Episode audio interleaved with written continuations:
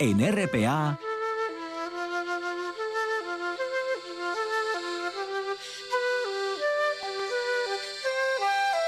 Noche tras noche.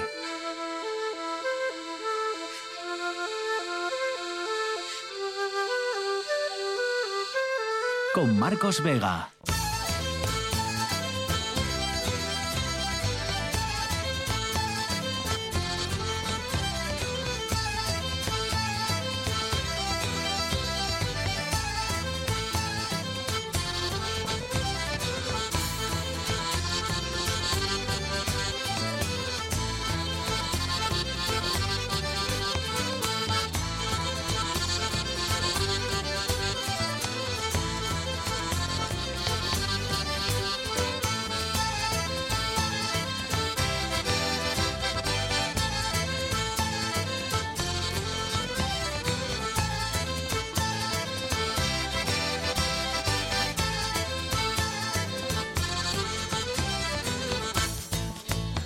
Buenas noches, bienvenidos al espectáculo de la radio. A pocos días, ya casi horas, según se mire, ¿no? De que empiecen los premios Princesa, la fundación, se lo contamos, se vio ayer con un problema importante. El economista Mauro Guillén renunciaba a ser el próximo presidente de la institución por motivos de salud. Bueno, han reaccionado rápido y hoy ya conocemos, como les venimos contando, durante todo este miércoles. Hoy ya conocemos al nuevo presidente de la Fundación Princesa de Asturias, que además no va a ser presidente, sino presidenta.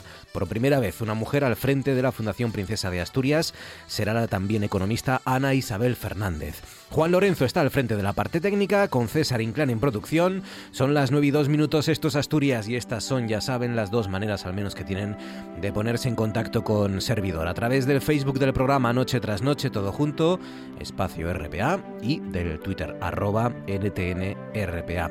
Ana Isabel Fernández es uno de los nombres, o el nombre seguramente del día, en Asturias. Es catedrática de Economía Financiera en Oviedo, es miembro del Consejo de Administración de Mafre, es de, miembro del Consejo de Bolsas y Mercados Españoles y fue además consejera de la Comisión Nacional del Mercado de Valores. Así que un currículum contundente, como ven. Mañana ya van a empezar las actividades las actividades que una vez más van a rodear una nueva edición de este año de los Premios Princesa de Asturias, como siempre con la Fábrica de Armas de la Vega como gran sede en Oviedo. Y el domingo ya conocemos, el domingo va a llegar el primero de los premiados, de los galardonados, el premio de las letras, el dramaturgo Juan Mayorga, al que recuerden le dedicamos en su momento cuando se falló el premio un Tú antes molabas. Hoy, por cierto, la protagonista, en este caso una mujer de nuestra tertulia cultural, va a ser Ángela Lansbury. Le vamos a dedicar el molabas a partir de las 10 a Ángela Lansbury que falleció el martes, creo recordar, el pasado martes con 96 años. Todo eso sucede el día en el que la presidenta de la Sociedad Española de Participaciones Industriales, es decir, la SEPI, ha dicho que no piensan autorizar ninguna medida laboral en Duro Felguera que no vaya precedida de un acuerdo entre la empresa y la parte social, es decir, sin un acuerdo previo con los trabajadores. Se refiere, claro, ya saben, a la pretensión de la empresa de despedir a 208 trabajadores en Asturias solo un año y medio después de haber recibido un rescate de 120 millones de euros por parte de la propia SEPI. Y por último, todo eso sucede el día en el que ha seguido el lío por la fábrica de armas y la Ronda Norte en Oviedo. Ayer lo comentábamos, ha ganado las primarias el candidato del PSOE que está en contra de, de ambos proyectos, o de ambos proyectos tal y como están. Bárbara ha dicho hoy que si, o dijo ayer, mejor dicho, que si es alcalde, el candidato, Carlos Llaneza, pues habrá que replantearse ambos proyectos y hoy Cantelli ha contestado y se ha confesado decepcionado. Bueno, veremos porque al menos en el ámbito de, Oviedo sin duda va a ser el, gran asunto, la gran cuestión de la campaña electoral y de las próximas eh, municipales. César Inclán, buenas noches. ¿Qué tal, Marcos? Buenas noches. Cuéntanos qué noticia no le ha interesado a nadie este miércoles en Asturias. El Pleno de la Cámara de Diputados de México ha aprobado un proyecto de decreto por el que se reforma la Ley General de Vida Silvestre con el objetivo de prohibir la utilización de animales mamíferos marinos en espectáculos. La iniciativa, considerada de urgente resolución, ha sido aprobada con 331 votos a favor, 17 en contra y 125 abstenciones, después de que se haya sometido a discusión y votado de forma inmediata. Tras ello ha sido enviada al Senado. Esta modificación que prohíbe el uso de mamíferos marinos en cualquier actividad especifica que se trata de una prohibición en espectáculos, ya sean fijos o itinerantes, mientras que se excluyen los casos de investigación científica o enseñanza.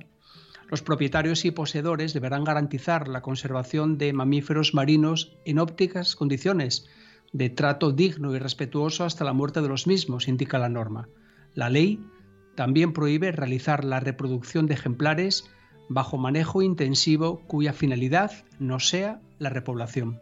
Hay otra cuestión también que hemos conocido hace unos minutos y que tiene que ver con eh, Avilés, con Avilés, un hombre eh, sobre las 7 de esta tarde, un hombre acompañado de su perro eh, y con un cuchillo que estaba caminando, eh, un hombre que presuntamente había herido a un joven en las proximidades del colegio del Quirinal, en Avilés, y que luego se paseó, como digo, por la calle Fernando Morán blandiendo ese cuchillo. La policía local de Avilés tuvo que reducirle porque le pidió que soltara el cuchillo, se negó, a pesar de las advertencias de los agentes que, como digo, tuvieron que, que reducirle. el menor fue trasladado, ha sido trasladado al Hospital Universitario San Agustín con varios cortes leves en el cuello. Así que esa es una, de las noticias que ha conmocionado a, muchas personas que han visto y han incluso fotografiado ¿no? a esa persona, un hombre armado, como digo, con un cuchillo, que ha herido a un menor en Avilés y que ha sido finalmente reducido por la policía local de Avilés eh, después de negarse a soltar ese arma en el barrio de El Quirinal. Seis sobre las nueve, nos vamos a las nubes.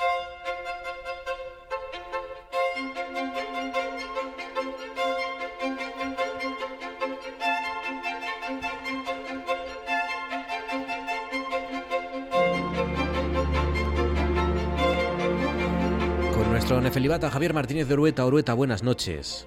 Hola Marcos, ¿qué tal? Buenas noches. ¿Qué tal Javi? ¿Cómo has pasado este miércoles que ha sido, a pesar de las dificultades que conllevan estas, estos tiempos, la primavera y el otoño fundamentalmente, ha sido casi casi exactamente como ayer lo describiste, ¿no? Mm. Un día sin demasiado frío, todavía con algún poco de ese viento del sur que, mm. empezó ayer, pero ya con lluvias, ya con orvallo, al menos en Oviedo. Eso es, sí, sí, ayer lo decíamos Marcos, que bueno, sobre todo de cara a este mediodía es cuando esa frente nos, nos ha cruzado y ha dejado pues lluvias en casi todo Asturias. En Oviedo y en Gijón sí que se ha notado bastante porque encima han sido lluvias bastante intensas, también sobre todo en zonas del sudoccidente donde más ha llovido cuando sopla este viento de componente sur. Fíjate que en Negaña se han acumulado 30 litros por metro cuadrado, que bueno, es más o menos una cantidad bastante importante y significativa y luego ya pues eh, digamos que acumulados en torno a los 20 litros sobre todo por esas zonas del, suroccidente. Como decíamos, Marcos, también el viento de componente sur, que yo creo que hoy sí que se ha hecho notar en muchos puntos de Asturias. Hemos notado cómo ese viento ha estado soplando durante todo el día y hablábamos ayer que sobre todo la zona central de la cordillera y de los picos de Europa va a estar en, en aviso amarillo por este viento que podía llegar a los 90 kilómetros por hora y fíjate que se ha superado en muchos puntos, por ejemplo en el concejo de Ponga, en el pico La Llambria, ahí se han llegado nada más y nada menos que a 160 kilómetros por hora, pero bueno, sobre todo en zonas expuestas es donde ese viento, digamos, que sopla con mayor intensidad y se pueden superar esos, esos 90 kilómetros por hora, Marcos. Armán se llama, ¿no? La primera borrasca de Eso es. otoño, Armán o Armán. Eso es. es. el nombre de esta borrasca mm, que está dejando lluvias en, en Asturias. Al menos las ha dejado hoy. Mañana jueves, ¿qué nos espera? Venga. Pues mira, mañana jueves, pues eh, parecida a la tónica de hoy, vamos a tener algún claro, aunque las nubes sí que van a ser las protagonistas de cara a mañana. Y ya de cara a la tarde, sobre todo en zonas del occidente, es donde va a entrar otro frente que va a dejar sobre todo lluvias, como decimos, concentrada en zonas del occidente de cara eh, a la tarde. En el resto de las Asturias no espera, no espera que, que, llueva y las temperaturas, pues más o menos parecidas a las de hoy, son mucho, digamos que más bajas que las de ayer, aunque más o menos siga haciendo calor, pues de las máximas de cara a mañana estaremos rondando en muchos puntos de Asturias esos 20 grados y será de nuevo otro día con ese viento de componente sur y volvemos a decir otra vez eh, activos aviso amarillo, sobre todo en zonas de la cordillera y también de cara a mañana, Marcos, en zonas del suroccidente, porque podrán llegar esas rachas y ese viento de sur a los 90 kilómetros por hora. Bueno, cuidado con el viento, que mañana va a seguir soplando y, fuerte en Asturias. Eh, algo que me adelantes del viernes, venga. Pues mira, del viernes, la diferencia estos días es que pues va a ser eh, la verdad que un viernes sin precipitaciones, no se espera que llueva en ningún punto de Asturias a diferencia de, estos dos días, pero más o menos la tónica del cielo pues más o menos la misma. Estaremos entre las nubes y los claros, otra vez con ese viento de componente sur que no arreciera tanto como estos dos días, poco a poco irá perdiendo intensidad y las temperaturas habrá que va a ser bastante monótono porque de cara al viernes no se esperan grandes cambios y serán temperaturas bastante eh, agradables, más o menos estaremos rodando en algunos puntos Asturias esos 20 grados, Marcos. Pues nada, mañana nos cuentas el fin de semana también, ¿no? que hay expectación, así que mañana con calma ya. Javier Martínez de Urueta, cuídate amigo, un abrazo fuerte. Abrazo, mañana. Mañana nos contará qué tiempo va a hacer, sábado y domingo, y nos recordará también parte de ese viernes con, con, más información. Porque ahora nos vamos hasta Mieres, hasta Cenera en concreto, donde la Asociación Cultural Serondaya inicia su nueva temporada de, de actividades y de, y de, oferta cultural. Van a celebrar, lo van a hacer con la celebración de la fiesta del otoño. Son los días 21, 22 y 23. Y. Mm, y bueno, pues está lleno de actos, ¿no? Eh, desde este viernes con el pregón a cargo de, por cierto, nuestra compañera Aitana Castaño, eh, con la entrega del premio de la cultura José Ambas, em, y sin parar hasta el domingo, donde se va a celebrar esa gran fabada para 200 personas. El sábado a Magüestos, con, con, con el reparto gratuito de castañas asadas, sidra dulce. Así que, como ven, la gastronomía muy presente en estas, en esas actividades, ¿no? De la Asociación Cultural Serondaya con la fiesta del otoño y muy vinculadas al otoño, claro. Los conciertos también, con protagonismo especial en esta edición de la Fiesta del Otoño. Se va a entregar el bollo preñado a los socios de Serondaya, casi 700 socios ya.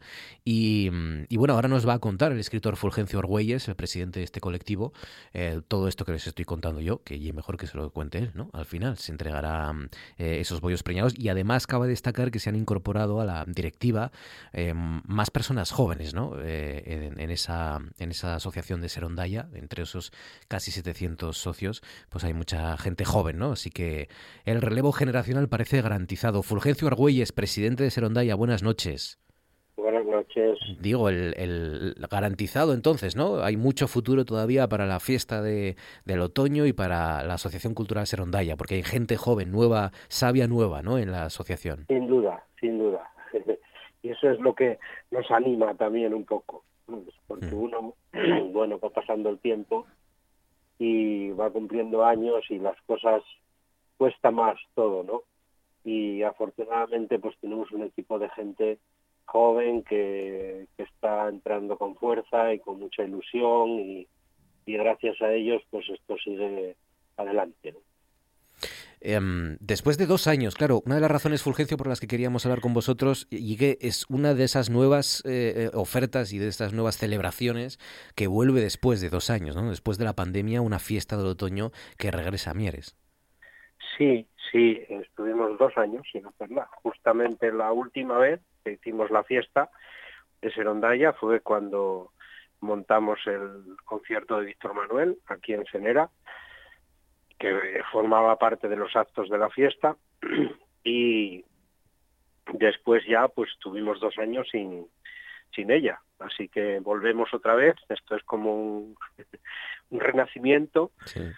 Y con la misma, con el mismo espíritu, mm, eh, la misma esencia, la fiesta de la Serondaya es la única fiesta que hay en Asturias que se celebra alrededor de los tres productos esenciales de la economía asturiana, que es el maíz, la castaña y, la manzana.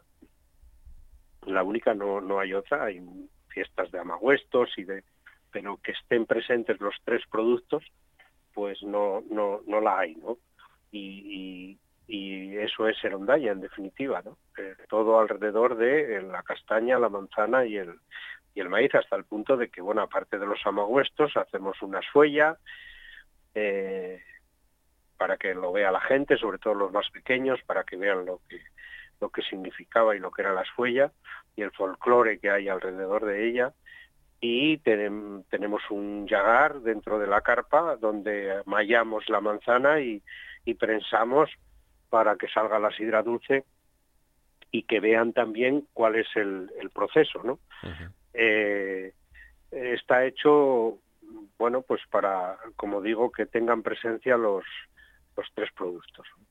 Claro, eh, antes comentaba yo, mucha importancia de nuevo el protagonismo de, los conciertos, ¿no? Eh, ¿Qué, se van a poder escuchar, Fulgencio? Esos... Sí, los conciertos de la panadería son, son, son nuestra, uno de nuestros proyectos también principales. Llevamos ya unos cien, un centenar de conciertos de, música en directo en Cenera y eh, esta fiesta pues de alguna manera marca el, inicio de esos conciertos de la panadería que luego se desarrollan durante, durante el invierno, durante el sábado de invierno.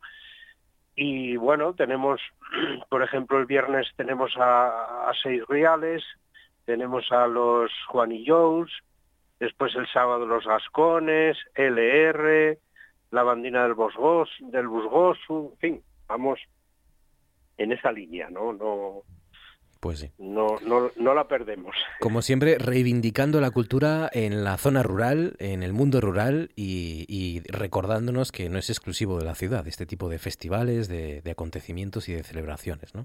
No, claro que no. Además tienen un, bueno, pues una... Eh, un sabor especial, ¿no? Y aquí en, en los pueblos estas estas situaciones. Pues sí. A celebrarlo y a disfrutarlo. 21, 22 y 23 de este mes. Eh, sí, eh, sí, empezamos el día 8, eh, o sea, el, día 8, perdón, a, las 8, el, día 21, y con el pregón de Aitana Castaño, le damos el premio Serondaya de la Cultura a Ambas, y, y, a los premios de fotografía y a partir de ahí pues ya las actuaciones y ya no paramos hasta el domingo con la gran fabadona, una fabada para 200 personas que hacemos en aquí, que la hacemos aquí, no es de encargo ni nada de eso, una fabada para 200 personas en, en la carpa. Pues nada. Con eso rematamos. Algo que empieza con, con, un pregón de Aitana Castaño y termina con una fabadona para 200 personas, me temo que va a ser de las más mm, de las más contundentes ediciones eh, de pues, la historia. claro, y por y por el medio, eso es importante decirlo, en este mundo que estamos tan tan mercantilista donde todo cuesta y además cada cada vez todo sube más eh, las castañas asadas las castañas asadas y la sidra dulce se reparten gratuitamente qué bueno qué rico Claro todos los que vengan. El Gran Maguestu, ahí está, en Cenera en Mieres, eh, la fiesta del otoño, a celebrarlo. Fulgencio Orgüelles, presidente de la Asociación Cultural Serondaya. Que vaya todo bien y a disfrutarlo entre todos. Fulgencio, gracias. Muchas gracias a vosotros. Un abrazo. Volvemos mañana si no hay novedad desde el Pirulí que te vi en Radio Televisión Española. Adiós.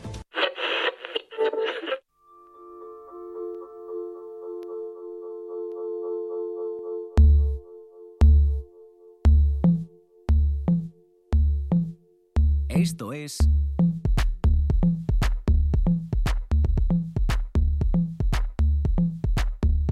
Noche tras noche. Con Marcos Vega.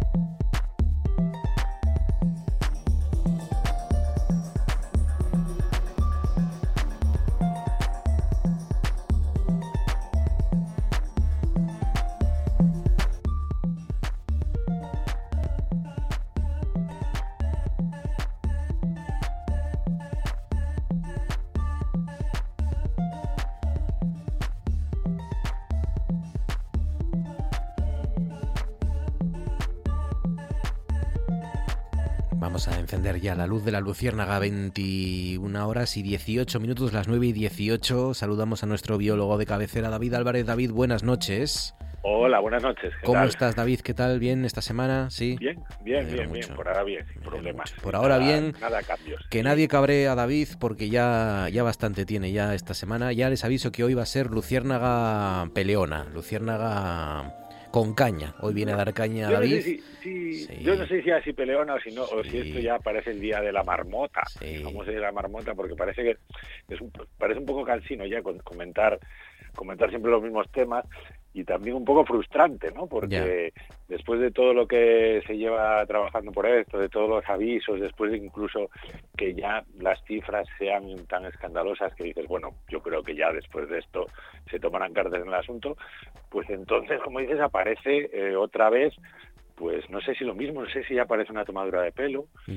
Pero bueno, podemos hablar del tema hoy. A ver Venga, vamos allá, porque ¿sabes qué pasa, David? Que, y es verdad que puede resultar un poco cansino, pero mm, lo cierto es que... Yo creo que hay que hablarlo, Lo ¿eh? cierto, David, es que te están dando la razón. Lo cierto es que los oyentes, al menos de noche tras noche y de este programa, eh, cada vez que ven las noticias y que hayan leído las noticias de estas últimas semanas con respecto a salmón, eh, seguramente se habrán acordado de ti como me he acordado yo, ¿no? Vamos a ponerlo, voy a ponerlo en contexto, em, la normativa de pesca que se está preparando para el salmón, porque em, hemos leído, por ejemplo, que em, los cupos de salmones en Asturias, lo contaban los compañeros del comercio, se barajan 417 ejemplares en el Narcea, 294 en el Sella, fijar el Principado sopesa fijar la cantidad máxima de capturas en, cada río, o sea, establecer un cupo en cada río personalizado, digamos, en base a las registradas en los últimos 10 años, ¿no?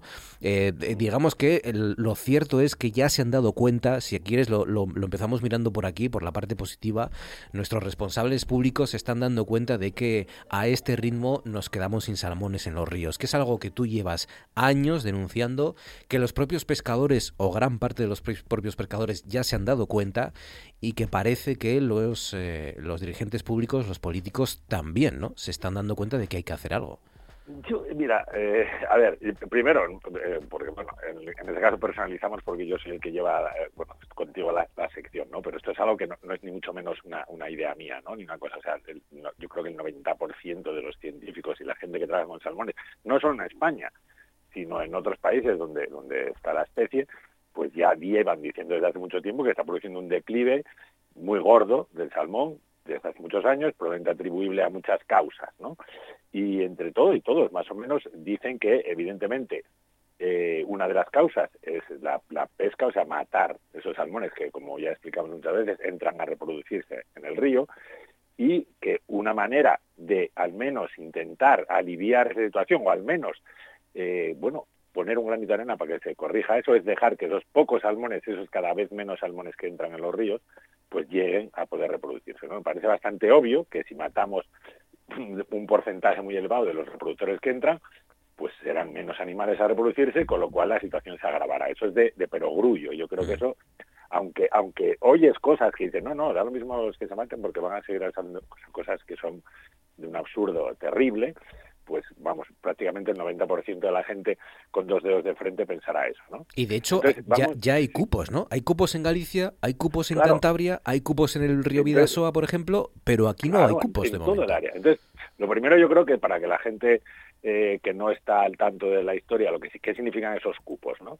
Los cupos de pesca, ¿por qué? ¿Cómo se establecen esos cupos?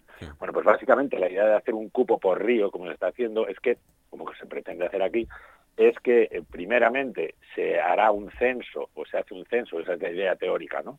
Hacer un censo de los salmones que entran en el río. Imagínate, vamos a poner un caso, pues imagínate que entrarán mil salmones, ¿no? Pues decimos, bueno, pues eh, vamos a dejar sobre esos mil salmones que se capture un 20%, o sea, 200 salmones, ¿vale? De esa forma potencialmente quedarían 800 salmones para que se pudieran reproducir. Si entrara menos salmones, pues aplicaremos un porcentaje igual, de forma que siempre dejáramos un número suficiente, o al menos entre comillas, de individuos que entraran en el río para lograr reproducirse, ¿vale?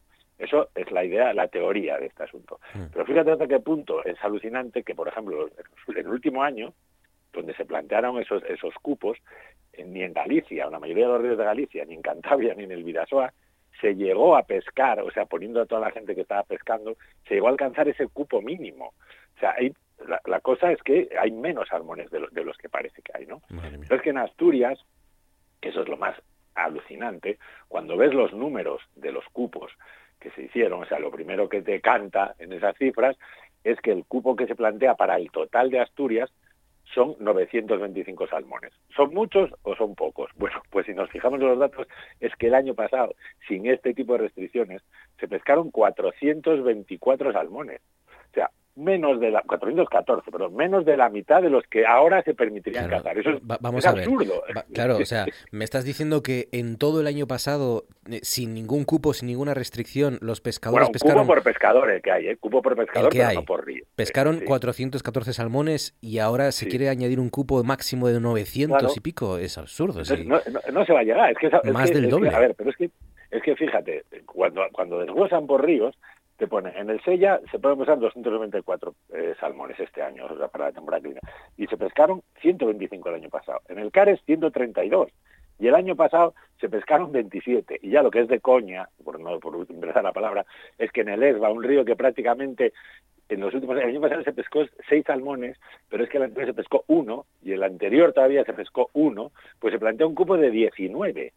O sea, ¿cómo podemos plantear un cupo que es 18 veces superior a lo que se pescó hace dos años?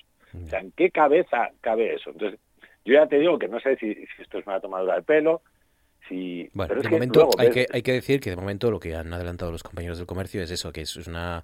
Es, de, momento no hay nada mm, formal, no hay ninguna propuesta formal, se están dando pistas, ¿no? Se están filtrando, bueno, puedo ir por aquí la cosa, pero claro, esto es ridículo. Claro, pero es que fíjate, lo, mejor de todo es que probablemente yo no me gusta ser agorero, pero ya sabes que muchas veces suele acertar en estas cosas, es que esas pistas nos lo que nos está indicando al escuchar las declaraciones del consejero hace nada, cuando la, o sea, porque aquí digamos que hay dos frentes, ¿no? Primero, más o menos hay una gente, entre mis incluidos científicos, que más o menos casi todos, o todos los que yo conozco por lo menos, están a favor de decir, bueno, vamos a vedar la especie, hasta ver qué ocurre con ella, si se recupera, si, a lo mejor no se recupera, pero el caso es que peor no puede ir si, dejamos a los salmones en el río.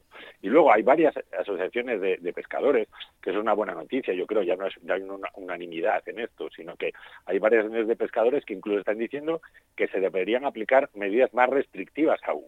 Se debería pescar menos, o incluso pescar con muerte o sin muerte, perdón. Pero luego hay un, grupo de asociaciones que dicen que no, que bueno, que esto es que esto es una aberración, que cómo se va a prohibir pescar si las monedas hay a punta pala, si, si pescando no pasa nada.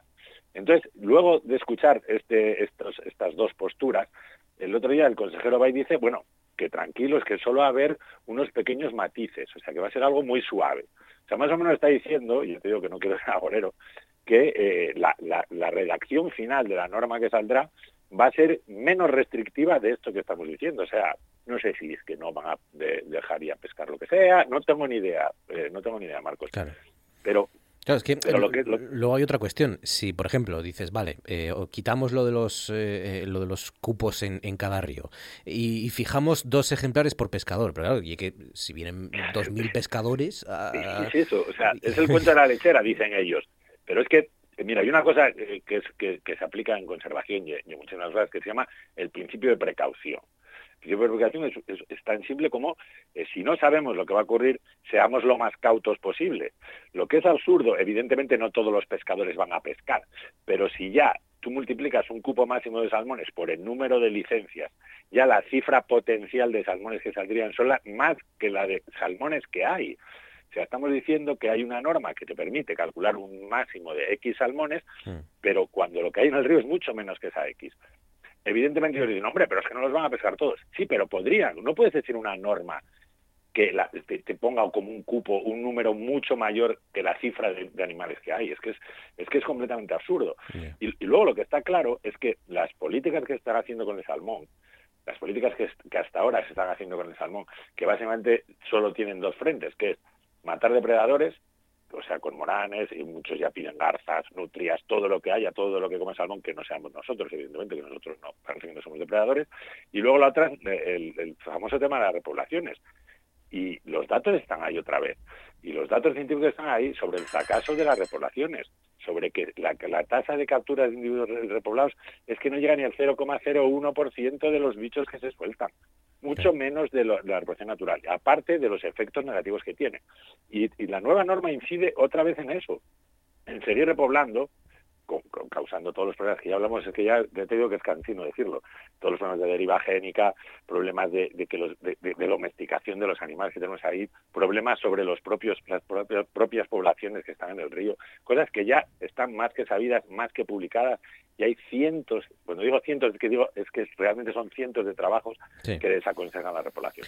Entonces, que volvamos a lo mismo y que toda la idea que se le ocurra a, la administración es esa. O sea, pues en, síntesis, en tu opinión, eh, David, lo que habría que hacer era poner cupos, pero cupos realistas, ¿no? En cada río, por lo menos, ¿no? O, porque luego está también la, opción, que yo creo que he leído que, que ha barajado Medio Ambiente, es regular los accesos a zonas eh, eh, de los ríos, ¿no? Y pases y pero que no pudiera pescar cualquiera, digamos. O... A ver, mira, Marcos, yo, yo ahora, tal como está, se planteante una situación de cupos es cuando tenemos una población más o menos, digamos, saneada o más o menos estable, o que no estuviera un declive tan alto. Yo creo ahora, personalmente, y lo dije muchas veces, y, y te vuelvo a decir, hay muchos pescadores ya que están dispuestos a, guardar las cañas hasta que esto se recupere. Yo creo que ahora no es, es un lujo matar matar un salmón. O sea, hmm. es que la gente que no sepa de qué estamos hablando es que en Asturias, en Asturias se pescaban más de 10.000 salmones hace en tiempos históricos, hace 40, 50 años.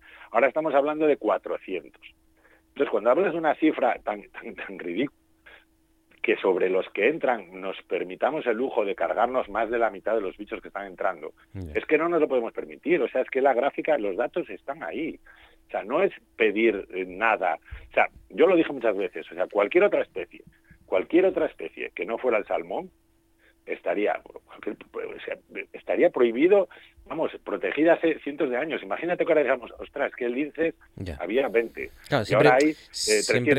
Hoy pues podemos cazar 5 o 6. Siempre decimos que, el, que, el, salmón tiene otras características por lo que rodea al salmón, al campanu, toda la, industria que hay detrás, de alguna manera turístico-gastronómica, pero claro, precisamente por eso quizás sea también más conveniente cuidarlo eh, y protegerlo de forma particular, ¿no? Y estar atentos a esto que claro, ibais alertando. Hay una cosa ya a nivel ético también de este, de este asunto que es que ya estamos utilizando eh, una cosa que a mí no me gusta nada, sobre todo en estos casos, que es que estamos eh, tratando una especie, una especie en peligro de extinción, una especie única. No olvidemos, el salmón es una especie única. Y las poblaciones de Asturias y, del sur de la península, del, norte de la península ibérica, que son el límite de distribución del salmón, son tan únicas son irreemplazables. Mm. Si se extinguen estos salmones, no podemos traer salmones de Noruega y repoblarlo, porque de hecho ya se, ya se hizo y fracasaron completamente.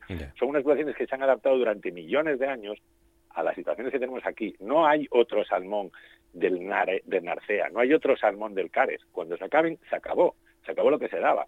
Entonces, tratar a una especie con una importancia, con un ciclo de vida tan, tan alucinante, como un recurso gastronómico, ya es que parece un insulto a la inteligencia. Yo creo que ahora eh, hay que plantearse que el salmón no se podría pescar, no se podría pescar. Imaginemos que con estas medidas se consiguiera recuperar, que en unos años, eh, pues bueno, la población va para arriba. Pues entonces ya podría incluso entender que alguien hablara de poner unos cupos, pescar poco a poco. Pero ahora, ahora para mí matar un, matar un reproductor de salmón es que es un lujo que no nos podemos permitir. Y cualquiera que lo piense dos veces se dará cuenta que es así.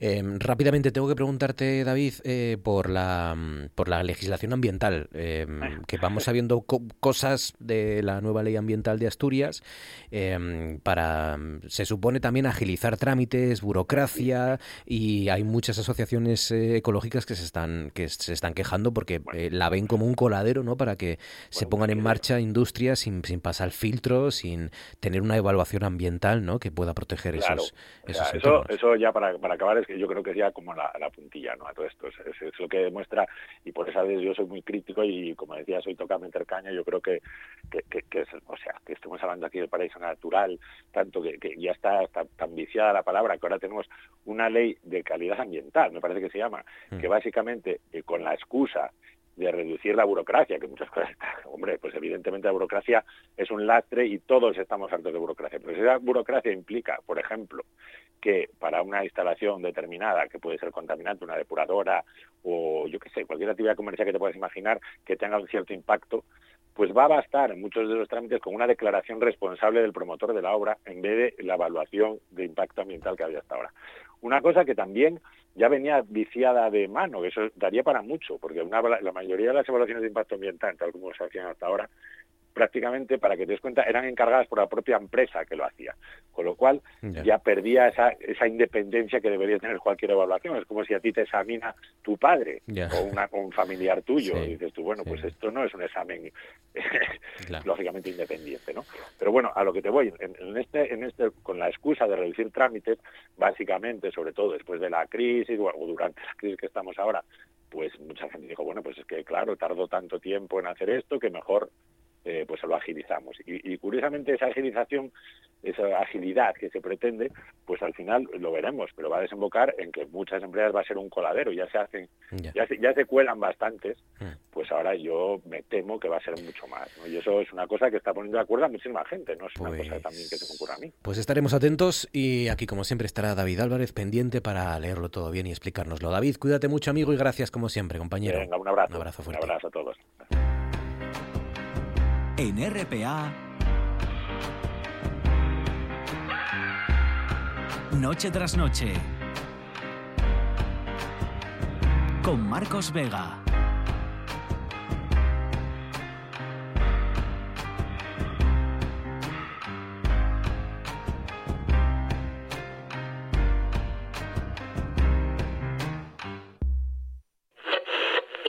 ¿Sabes lo que te digo?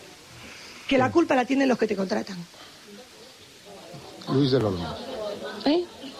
Porque de, de verdad que no tienes ninguna categoría para estar en un programa de categoría. Porque careces de ella. Hombre, alguien tiene que hacer Y careces trabajo de sucio, educación. ¿no? Y careces de educación. Bueno, Vergüenza me daría hacer lo que haces tú.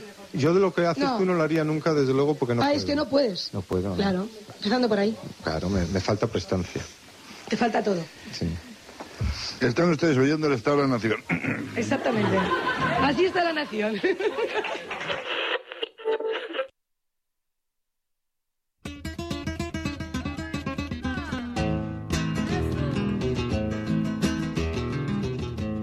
En el barrio me critican porque soy la espabilada, porque tengo toda la jeta de mi tía Trinidad, que si llevo minifarda y todo el pelo apanochao, y me fumo cigarrillos con boquilla mentolao, y me fumo cigarrillos con boquilla mentolao.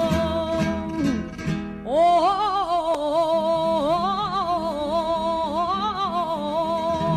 espabila, espabila, hoy me dicen lo mismo que ayer, espabila, espabila, porque soy una niña yeye, espabila, espabila,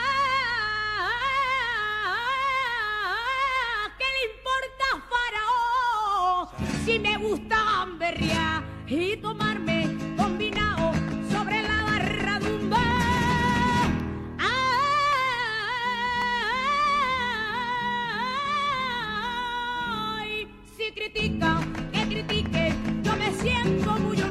me gusta más, ¿eh? Cada vez me escuchamos más sin sintonía. A que cada vez Eh, te, gusta, te va gustando más la copla y el flamenco. Cada vez me ¿A gustan sí, más eh? las, las voy a empezar- folclóricas. voy a empezar a pasarte cositas. Sí, sí, sí. sí. Me Aquí, acabarás odiando, En seguramente. esta sección las folclóricas siempre están, siempre están invitadas. O sea Fíjate, pero hoy no he traído a ninguna. ¿Ya? Hoy no he traído a ninguna. Porque Ya, bueno, sí. ya tampoco quiero abusar, que luego la gente les coge manía. Sí. ¿Y eso que vas a hablar de un asunto en el que ellas han estado implicadas durante mucho tiempo? O bueno, que las implicó a ellas, ¿no? Eh, no se sabe muy bien. Eh, Bueno, ellas forman, forman parte, parte de de, esto, la ¿no? historia de, vamos, a- vamos a hablar de televisión, que Televisión. tampoco parece que tenemos aquí en secreto y la gente está diciendo, bueno, pues está- estos dos que Pero están no, diciendo. no cualquier televisión.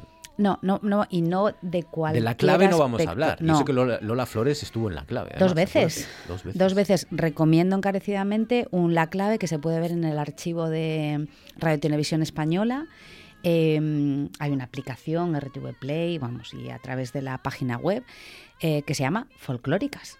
Y es absolutamente maravilloso. Ah, tiene un especial folclórica. Sí, sí, tiene un especial folclóricas bueno. con Paquita Rico, con, eh, con Lola Flores. Nada, habrá que pasarse a RTV Play a la carta y a RTPA a la carta porque eh, cuando nos suban Netflix o nos pongan o nos quiten Netflix en las, com- las cuentas compartidas, nos Por, pongan por anuncios, cierto, hablando de la que esto está televisión, llegar en 2023 ya. Lo de, lo de Netflix es maravilloso porque Netflix acaba de descubrir la televisión, Sí. que es las series y las, y las pelis con anuncios. Tal cual, sí, sí. Es decir, lo que va a ofrecer Netflix Twitch- ahora es televisión. Twitch está descubriendo las entrevistas de radio ¿no? Sí. con imagen y eh, eh, lo que lo que pasa es que lo llaman hablando tranquilamente, por ejemplo, Sí, ¿no? Que por sigue ejemplo. la entrevista de toda Sí, la vida. sí. Y, y Netflix ha descubierto la radio, la tele convencional, sí, sí, televisión a con mí- a mí eso es algo que me Bueno, parece fascinante. Es peor que la radio, que la televisión convencional, porque en la televisión convencional antes, aunque no siempre, pero antes había un señor que cortaba la peli y te ponía anuncios intentaba no ponértelos en el, en el clímax, por Sí. ejemplo, ¿no?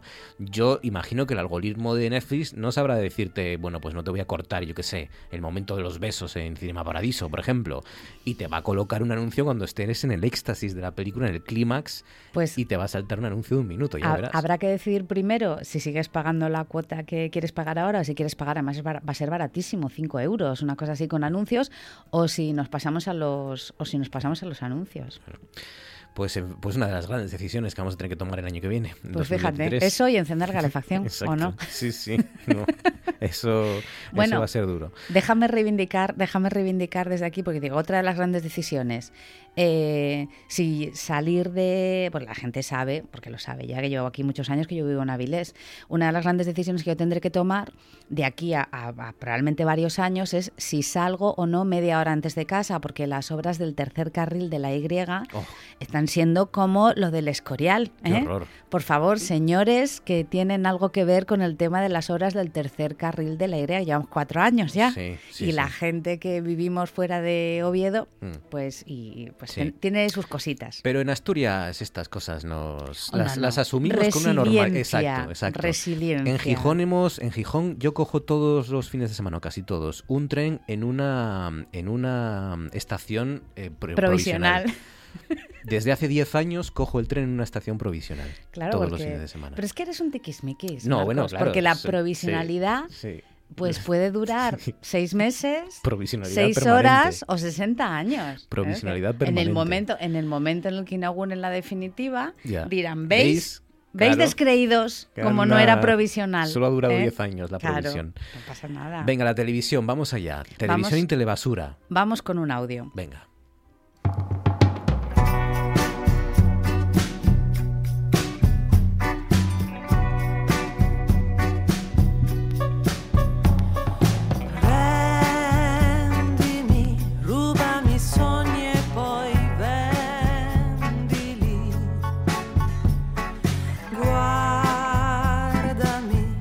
Cantan Don Antonio y The Gracies. Sí, Me gusta el nombre. es Don Antonio y The es- Gracies. puede, pare- puede parecer un grupo un grupo añejo, pero que va que va, es actual. nuevos, ¿no? Y esta canción se hizo exprofeso para la serie documental que ha inspirado el tema de hoy, que es Vanna Marchi, la telestafadora de Italia. Es una serie documental que está emitiendo Netflix, precisamente para que nos patrocina. Bueno, si nos quieren patrocinar, nosotros encantados.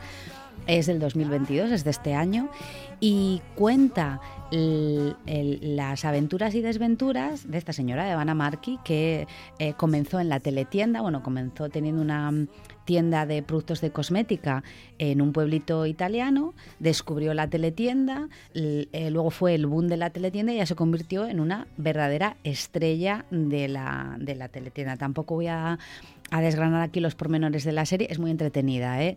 Vamos a ver, la serie tampoco tiene nada de excepcional, eh, salvo escuchar hablar en italiano, que es precioso. Mm. ¿eh? El otro día discutíamos eh, sobre si qué idioma era más bonito si, o, sea, o más sexy, si el italiano o el francés, si alguien se acordó de un pez llamado Wanda, dijo el ruso. ¿eh? ¿Eh? Que, que Sí. también, que si no han visto el pez llamado Wanda, pues un pez llamado Wanda, pues véanlo. Juana Marchi, la telestafadora de Italia. Exacto. Es una serie documental que está en Netflix. Vanna Marchi. Eh, la sinopsis en Film Affinity, no voy a descubrir nada, dice lo siguiente. Vendedoras espabiladas o simples estafadoras. Habla de Vanna Marchi y de su, y de su hija. Vanna Marchi y Estefanía Nobile eran las reinas indiscutibles de la teletienda italiana hasta que se pasaron de la raya. Insisto, quien quiera verla, que la vea. La cuestión es que la- el asunto de la teletienda y del boom de la teletienda, que la gente lo recordará también aquí con la irrupción de las cadenas privadas, Antena 3 y Telecinco, eh, principalmente es eh, que- un ejemplo de lo que comúnmente se conoce como telebasura. Porque de eso vamos a hablar, de la, teleba- de la telebasura. Si buscamos en Google Engram, Google Engram, Google Engram, perdón, Enegram escrito, es un buscador de o frecuencia de palabras en una línea de tiempo en varios idiomas que te ofrece Google de forma gratuita es súper útil porque puedes, em- puedes ver cuándo se ha empezado a usar una palabra, eh, incluso cuando ha tenido picos de uso más alto. ¿En Y la esto- historia, en los medios de comunicación? O dónde? eh, en, en, eh, textos escritos. En textos escritos. Pero bueno, esto es interesantísimo Mm. porque, porque puedes relacionarlo con determinados momentos o hechos que se han producido. Bueno, pues si tú buscas eh, telebasura, obviamente que es el término que nosotros hemos buscado, tiene presencia a partir de 1976, que puede parecer muy temprano, pero en realidad el pico se dispara de una forma mm, absolutamente exagerada en 1989-1990. ¿Qué pasó en 1989-1990? Que se dan las licencias a Antena 3 y a Telecinco y dejamos en España de ver la 1 y la 2 y pasaron, eh, eh, entraron en nuestros salones las televisiones, las televisiones privadas. Y entraron como elefante en cacharrería porque había una competencia brutal Eso que provocó episodios que, que todos recordamos, de las niñas de Alcácer, de determinados contenidos es. vinculados a los sucesos, carreras eh, darwinianas por, por, por competir por la audiencia, entre Bueno, ambas. De hecho, a más televisión, más telebasura, precisamente porque se entra en esa competencia por la audiencia a muerte en el que es absolutamente necesario producir más y producir a un ritmo que, y, y me estoy remitiendo aquí, también quiero decirlo, porque si no pu- puede parecer que o estoy plagiando o estoy engañando y para nada, me remito aquí al libro Telebasura y Democracia que Gustavo Bueno escribió en el 2002. Espero no equivocarme porque me matarían, creo que fue en el 2002. Y, y Gustavo Bueno lo dice en, en este libro. Eh, se entra en una competencia en la que la televisión, él habla de hemorragia de programas y creo que está, Sí. que es una expresión que se ajusta perfectamente a la realidad. ¿Por qué? Porque él te dice, esto pasa también en el mundo editorial.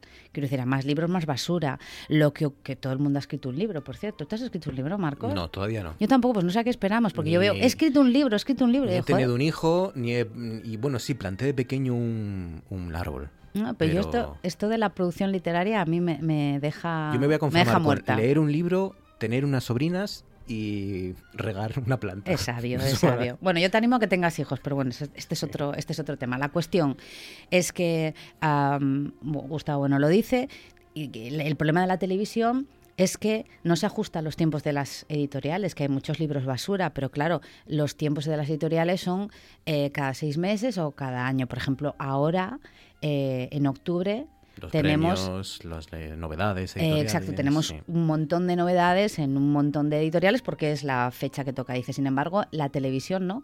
La televisión en cuestión de horas puede necesitar producir porque quitas un programa y tienes que poner otro. ¿eh? Porque la- la- las audiencias son absolutamente crueles Sí. en, en televisión. Entonces, esta necesidad de estar produciendo constantemente programas hace que la cantidad de telebasura eh, aumente y ya está. Esto es, esto es- esto es así, no, no hay más explicación.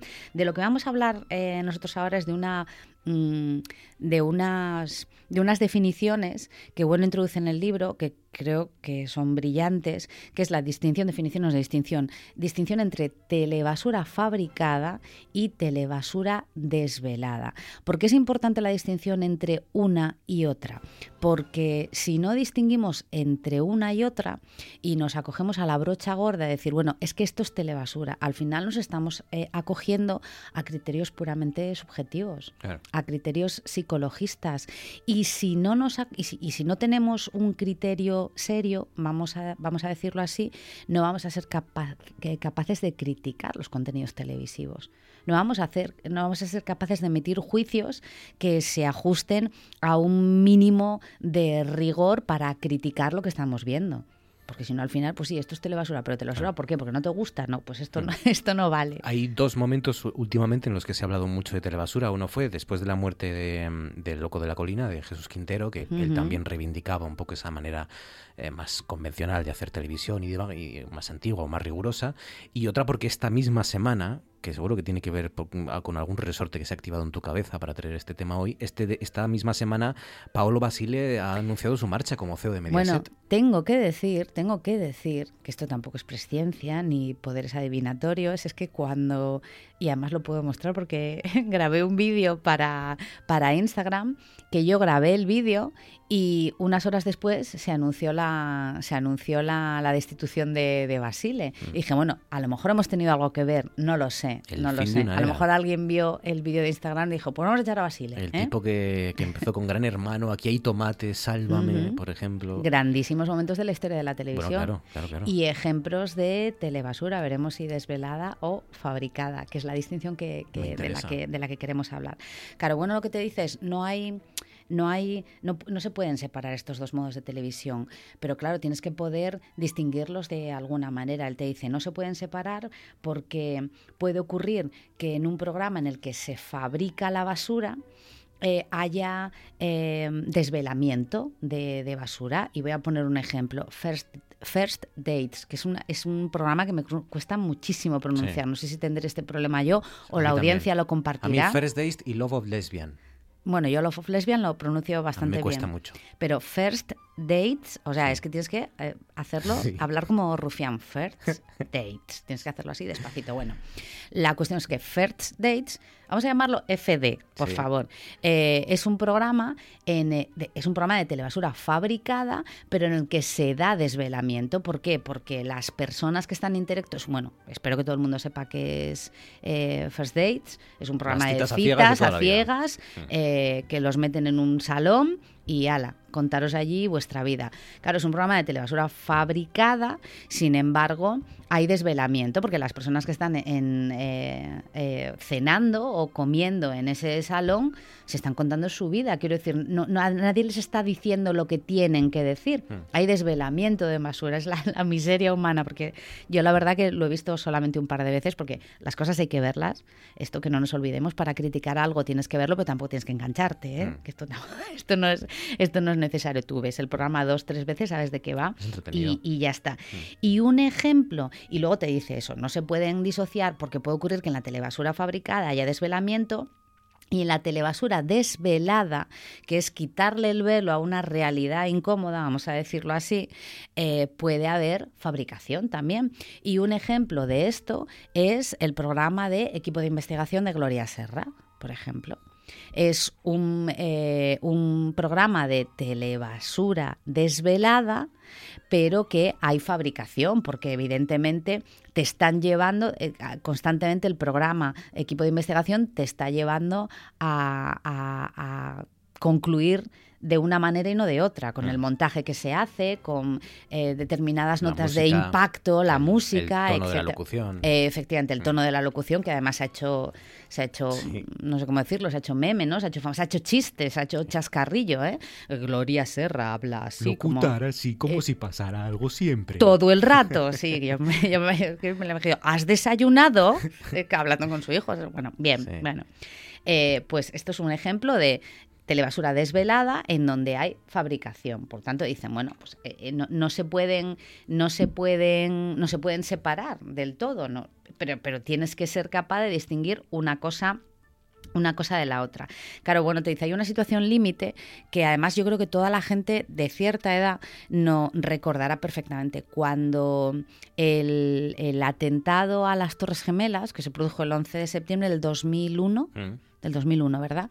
El 11 de septiembre del, del 2001 se emitieron en televisión inmediatamente, bueno, cualquiera que lo viviera, pues supongo que lo vivió como lo vivimos Marcos y yo, pegados a la televisión, eh, todo el rato enganchados a, las noticias.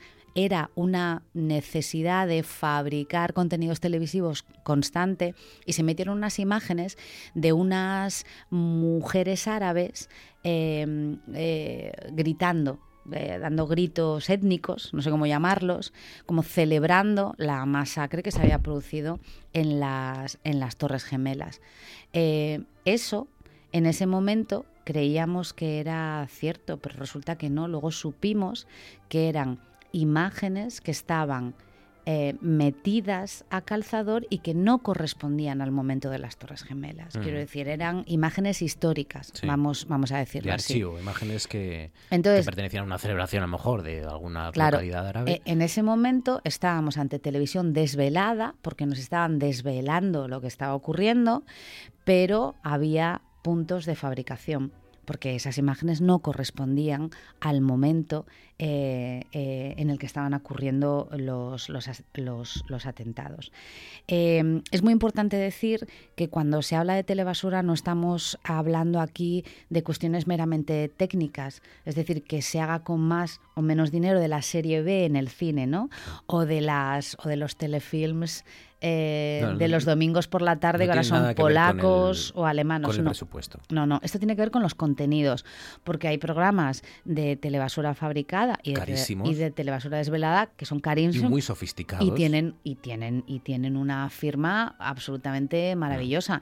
Véase, por ejemplo, como paradigma, ¿no? Pues pues Sálvame, Sálvame Deluxe. Están muy bien hechos, no, no tienen, no, no- no se ven micrófonos, no hay problemas de sonido, Es un espectáculo. eh, los, los colaboradores lo- y el, y el presentador son profesionales de la hermano, televisión. Gran hermano, que es el, gran paradigma un poco de la telebasura que, que se intentó vender como experimento social y, y que también, en el que también estuvo eh, Gustavo Bueno implicado, porque fue alguno de sus, de sus debates, ¿te acuerdas? ¿no? Y- Claro, hombre, que sí sabes me bien. acuerdo.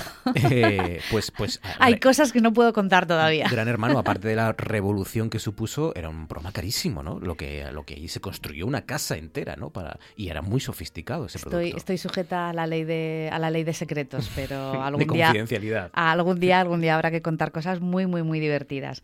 A propósito del- de la colaboración de Gustavo Bueno con Gran Hermano. Bueno, en cualquier caso, em, la, la cuestión es que a veces se identifica, porque una pregunta que bueno se hace en el libro, dices, ¿qué relación? Una pregunta, perdón, que bueno se hace en el libro, vaya como estoy hoy con la vocalización, es qué relaciones se pueden establecer entre la televisión basura fabricada o desvelada y la apariencia y la verdad.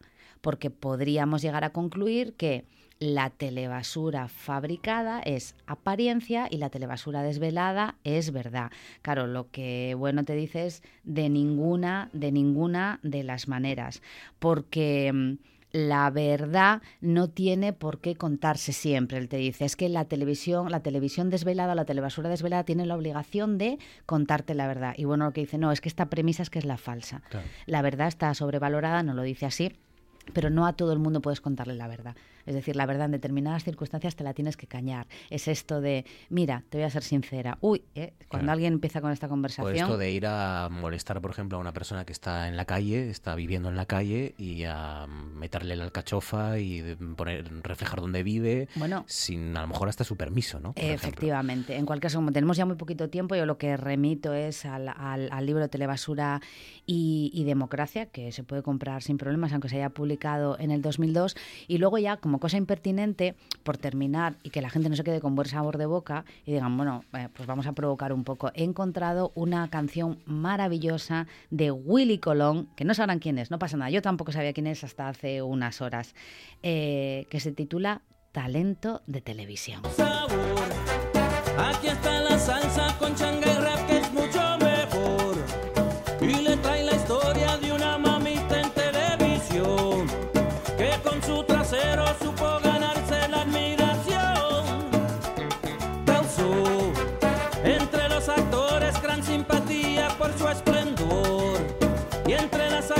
actrices la antipatía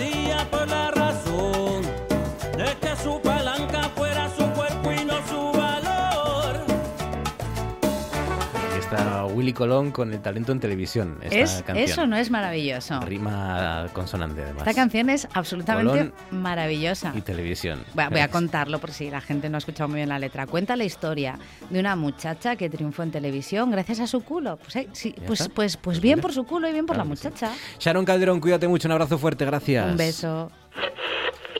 Conocemos la imprevisión del tiempo y el estado del tráfico. Espera, espera un momentín, ¿eh? Rubén, para grabar el punto radio. No puedo. Ahora, así de claro. Es que hay Y alguna... también yo quiero decir la misma, toma por culo. Hay alguna... Dile tú que no hay nada. ah, Sí.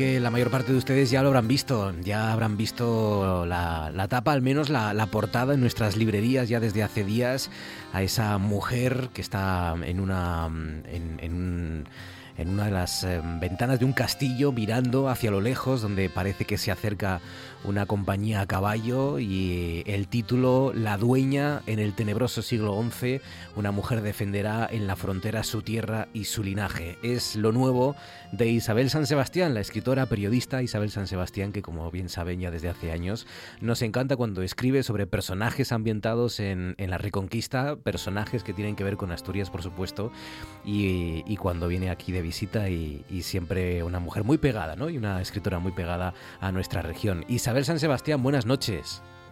¿Qué tal? Muy buenas noches. Bueno, y feliz de, de hablar contigo. Ya Tan ni- pegada como que todas mis novelas nacen allí en Pues eso, ya, ya ni, ni, ni, ni, ni recuerdo ya cuántas veces hemos hablado de novelas vinculadas de alguna u otra manera, ¿no? Eh, la Peregrina, La Visigoda, Las Campanas de Santiago, Astur, eh, de alguna u otra manera con, con Asturias, ¿no? Esa región que tan bien conoces y que, y que tantas historias eh, puede desarrollar, puede contener, ¿no? Bueno, es que mm, yo empecé a escribir el, el origen de esta venturosísima carrera literaria que llevo. Está allí en Asturias, está en la Visigoda, está en, en el reino de Alfonso XII, en el reino de Asturias, de Alfonso II, perdón, en el Mm. reino de Asturias.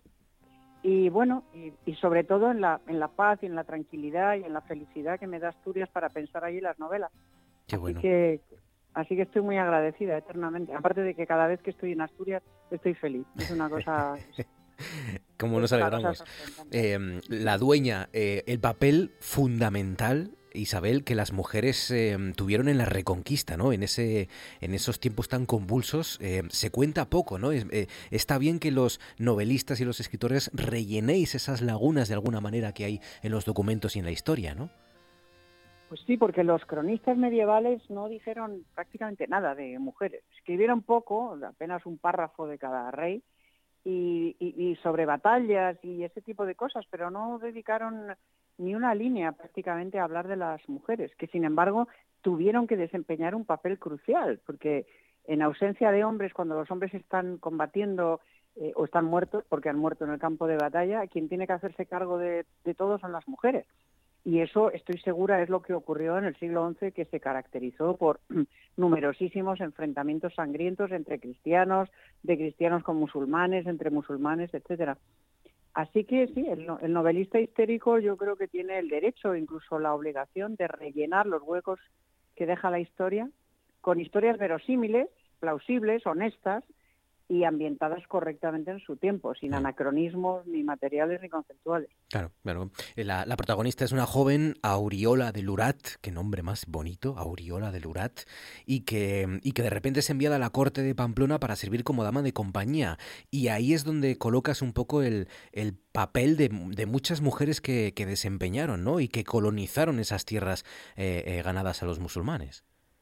Exacto, la protagonista es una joven, bueno, va, va, va creciendo, digamos, va, va cumpliendo años a lo largo de la novela. En realidad, cuando empieza la novela, Auriola es una abuela. Es una abuela que le cuenta a su nieto las hazañas de su abuelo. Y, y, y luego se remonta y luego ya la, historia nos cuenta la historia de Auriola, que efectivamente es una joven criada en una tenencia pirenaica, ella es navarra, de origen navarro, Auriola de Lurat, que es enviada a la corte de Pamplona para servir de dama de compañía a la reina Urraca o a la princesa Urraca, hermana de Sancho el Mayor, que va a casarse con el rey de León. Y ahí arranca una historia que va a llevar a, esta mujer, a Uriola, a correr toda una serie de aventuras trepidantes eh, que acabarán en la frontera del Tajo, pero que empiezan en la frontera del Duero, donde efectivamente ella tendrá que defender sus dominios, a su familia, a sus hijas, a sus nietos, a sus tierras, a su gente, de los muchísimos peligros eh, derivados de, ese, de esas guerras, de esos enfrentamientos, de esos cambios dinásticos de un, de un siglo tan turbulento, ¿no?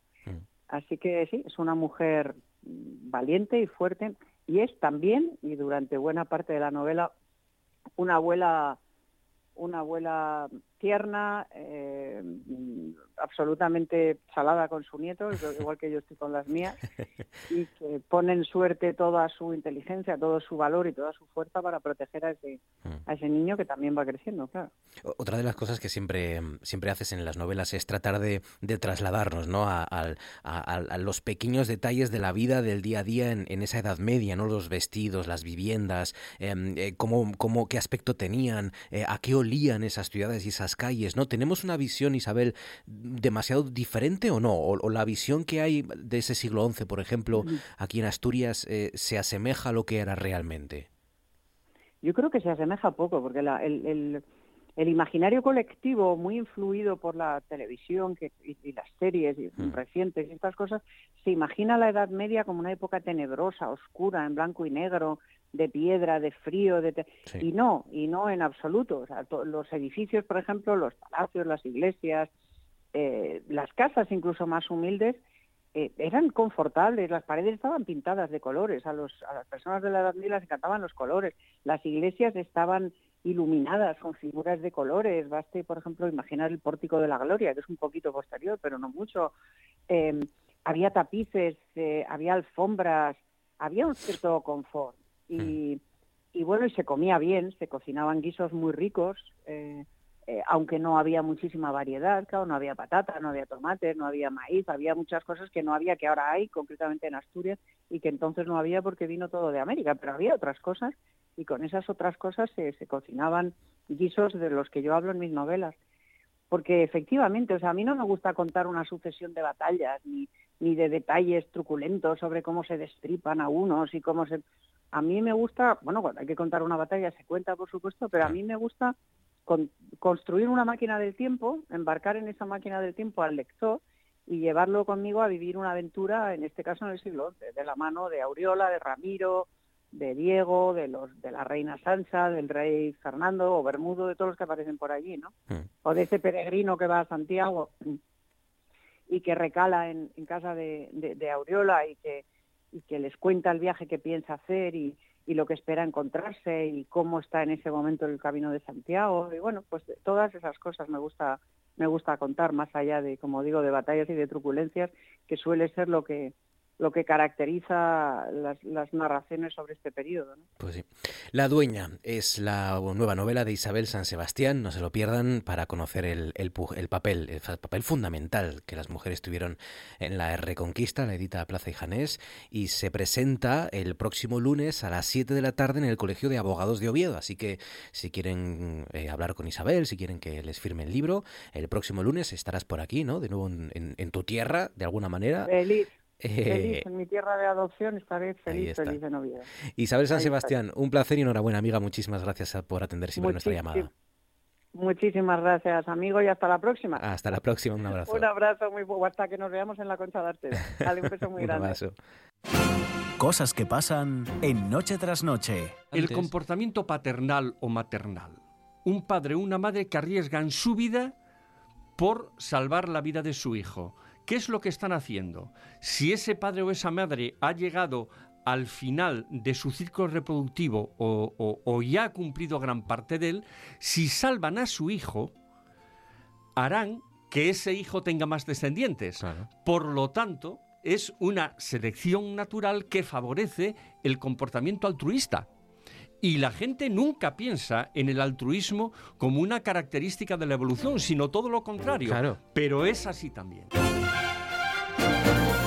Pues son siete los minutos que pasan sobre las 10 de la noche. Continúan ustedes en la sintonía de RPA.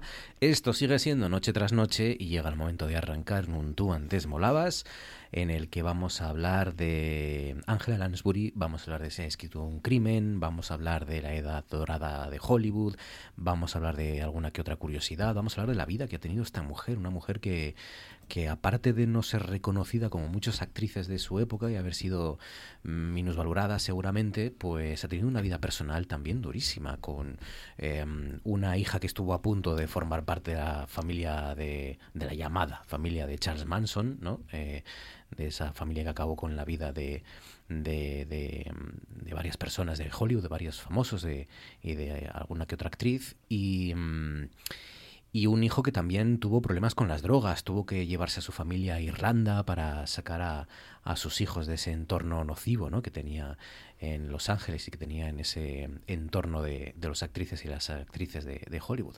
Así que mm, vamos a hablar de Angela Lansbury, vamos a hablar de estrenos de televisión, de estrenos de mm, series de plataformas, de las novedades que tiene Netflix, de, en fin, muchas cosas con Diego Asenjo. Diego, buenas noches. Buenas noches, Marcos. ¿Cómo estás, Diego? ¿Qué tal? Estoy muy bien Me y mucho. tentado porque tenéis aquí una bolsa de gominolas abierta. Ah, es verdad, es para vosotros. No- es que yo no sabía si era una de estas pruebas que, con cámara oculta que se hacen de vamos a ver cuánto tardan en coger la gominola, les decimos que no pueden y la cogen. No sabía bien de qué. Mm, No, porque, no, porque perderías tú todo el rato. Hombre, claro, por supuesto. Por eso. Entonces puedo coger gominolas. Puedes coger gominolas coger porque gominola. además son gominolas que están como rellenas. Eh, rellenas de... Ah, no, no, no, no os he dado las rellenas. No está rellena. Os Me- dado... estoy- eh, acabo de masticar con un ansia pensando que iba a encontrar. No, pues no, no, pero tienen otra cosa, tienen una característica que es que, que, que luego decepciona mucho, eh, también os lo digo. Pero eh, te dicen que puede o, o picar o ser dulce. Digamos que se ve que la gente de esa mm, fábrica de gominolas, que no voy a citar, se les Ah. acabó, se les acabó el azúcar y entonces metieron pica pica y dijeron, vamos a aprovecharlo y vamos a decir que son mitad pica pica, mitad dulces. Ostras, me parece un invento maravilloso. Entonces te lo metes en la boca y es una ruleta rusa porque no sabes si te va a tocar. Pues me ha tocado la dulce. Voy a tener que comer otra para que me o- toque la del No, yo, pica. yo creo que todas son picantes y a la vez dulces. Ah, pues esta a mí no me pica nada. O sea, tienen pica pica y, y azúcar. ¿Tú crees? Yo creo que todas tienen. Bueno, sí, porque pone el, el- el envoltorio pone dulce y pica. Exacto. O sea, esa Dulce y y, pica. Sí, sí, tiene sí, que sí. ser que son las dos cosas. Pues dulce no, y pica. No pica, ¿no? Yo no os traigo cualquier cosa aquí, ¿qué os creéis? No. Es como el amor, dulce y pica. Ahí está. sí. Como, la, como la ceremonia de los tres Cs, ¿no? De amargo como la vida, dulce como el amor. Claro, y, sí, sí. y no me acuerdo cuál era. el Yo otro. tampoco, pero eso. Nunca me acuerdo cuál es el tercero, pero bueno. Menchu Blasco, buenas noches. Buenas noches, Marcos. ¿Cómo estás, Menchu Blasco? Bien, sobreviviendo. Me alegro mucho. Que no es poco, ¿eh? Que no es poco, efectivamente, poco. que no es poco. Hay que sobrevivir a los. Estabas diciendo eventos. que era una caja sorpresa estas gominolas. Caja sorpresas cuando jugué yo hace años en Londres con unos niños con los que vivía. eh, a las famosas... A las grajeas. A las grajeas de, De Harry, Potter. claro. La de vómito, la de cerumen, Sí, la sí, de sí. hierba. Además es que hice el juego. O sea, cogí y dije, bueno, vamos a jugar. Las ponía en la mano. ¿Cómo Claro. es el juego? Porque yo se las compré a mis sobrinas, pero el juego consistía en que se las intentaban colar a, a sus abuelos, a mis padres. No, no, el juego yo las ponía en la mano y decíamos, venga, a ver quién nos toca, que nos, que nos dé- y teníamos que adivinar el sabor, pero claro, había sabores Sí. que eran agradables cuanto menos. Yo he probado la grajea de cerumen, Muy que, rica. no, que no es la más desagradable, hay que No. La más rica es la de Seamos- hierba. La de hierba hierba está riquísima. Está riquísima la de hierba del Prado. La de hierba no la he probado, ¿sí? Hay una Sí, hierba sí, de verdad. hierba recién cortada de césped está muy buena. Sí. está muy buena. Y he probado que sí que era muy desagradable la de pimienta, creo recordar. Y la de basura, la de basura es terrorífica. Sí, La de basura es, o sea, pone trash y es trash, pero hasta, el- hasta adentro. sí. O sea, y vómito también hay. Sí, sí, sí, claro. lo. Además lo consiguen, ¿eh? yo no sé cómo hacen, pero consiguen Mm. el sabor bien. Todos los caminos nos llevan a Harry Potter, ¿eh? Y luego Sí. vamos a acordarnos también de, de Hagrid, del actor de Hagrid. De Robin Coltrane, sí. de Robin Coltrane, que, que ha fallecido también. Se nos ha ido también, lo contamos aquí en el Molabas del viernes pasado, creo que lo contamos. Porque sí, murió el viernes, ¿no? O Sí. nos enteramos el viernes al menos. Y junto a Menchu Blasco y Diego Asenjo, esta noche nos acompaña una de las nuevas incorporaciones esta nueva temporada al Tú antes molabas. Ella es historiadora, ella es, a ver que lo tengo por aquí, es graduada en historia por la Universidad de Oviedo, eh, máster de archivística en la Universidad Carlos III de Madrid. Es presidenta de la Asociación Cultural Gaudiosa, que, como muchos sabrán, pues anualmente organiza unas jornadas histórico-culturales y dirige la Escuela Gaudiosa Esgrima Histórica en Oviedo. Eh, Carolina Las Heras, buenas noches. Hola Marcos, buenas noches. ¿Cómo estás, Carolina? ¿Qué tal? Pues estoy ahora un poco nerviosa. Normal. Porque he visto aquí el piloto rojo encenderse Claro. y ya... Sí. El piloto rojo se impone. Impone. Ahora también te digo, no le des un golpe porque se puede descuajeringar y caer hacia abajo, eh, que a mí ya me ha pasado alguna que otra vez, sin querer. Así que... No, no, no se me ocurriría. Pero bueno, tienes ahí las gominolas si quieres. No es, no es todos los días, hoy porque estamos de estreno, pero no hay gominolas todos los días, no te acostumbres. Yo pensé que hoy habría lo que es ahora tendencia, que está todo el mundo hablando de ello, que es el pan este de molde que sabe a croissant.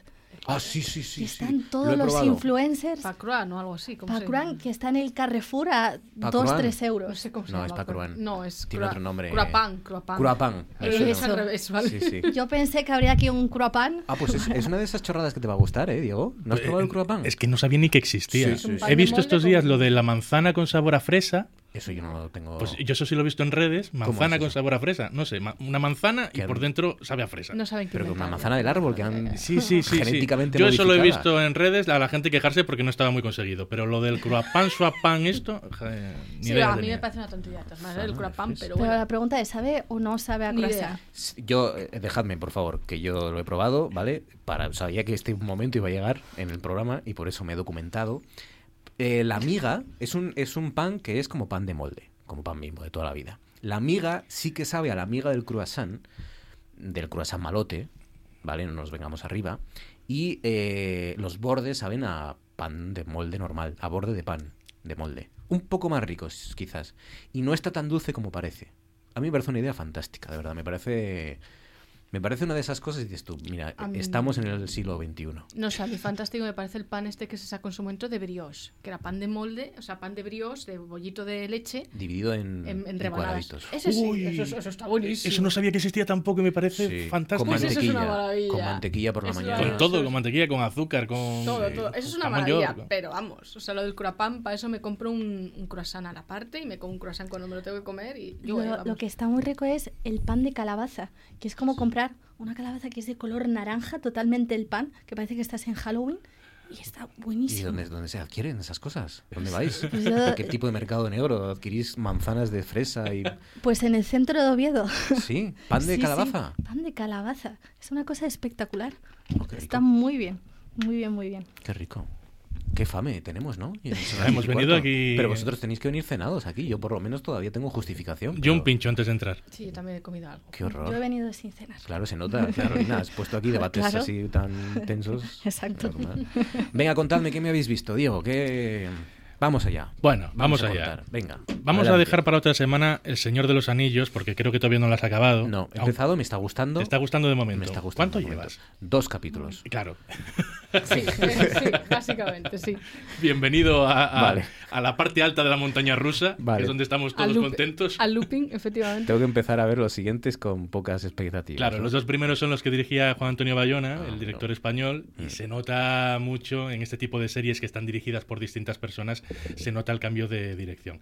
Aparte de que, bueno, cuando veas la serie ya hablaremos de todo lo que pasa. Vale. Así que mientras Ya está, tanto, perdona, ya está entera ya. Está terminada. Vale, Terminó el viernes pasado. Los anillos de poder. Y mientras tanto yo me he visto en Disney Plus de Bear, Magnífica. que es eh, B-E-A-R, como si fuera oso en inglés, de El oso, el oso en inglés. Mm. Y que es una serie magnífica, como dices, que eh, ha aparecido prácticamente desapercibida de la nada y que se ha metido en el bolsillo a los críticos, al público, con una premisa muy sencilla, que sería como si fuera una serie de chicote.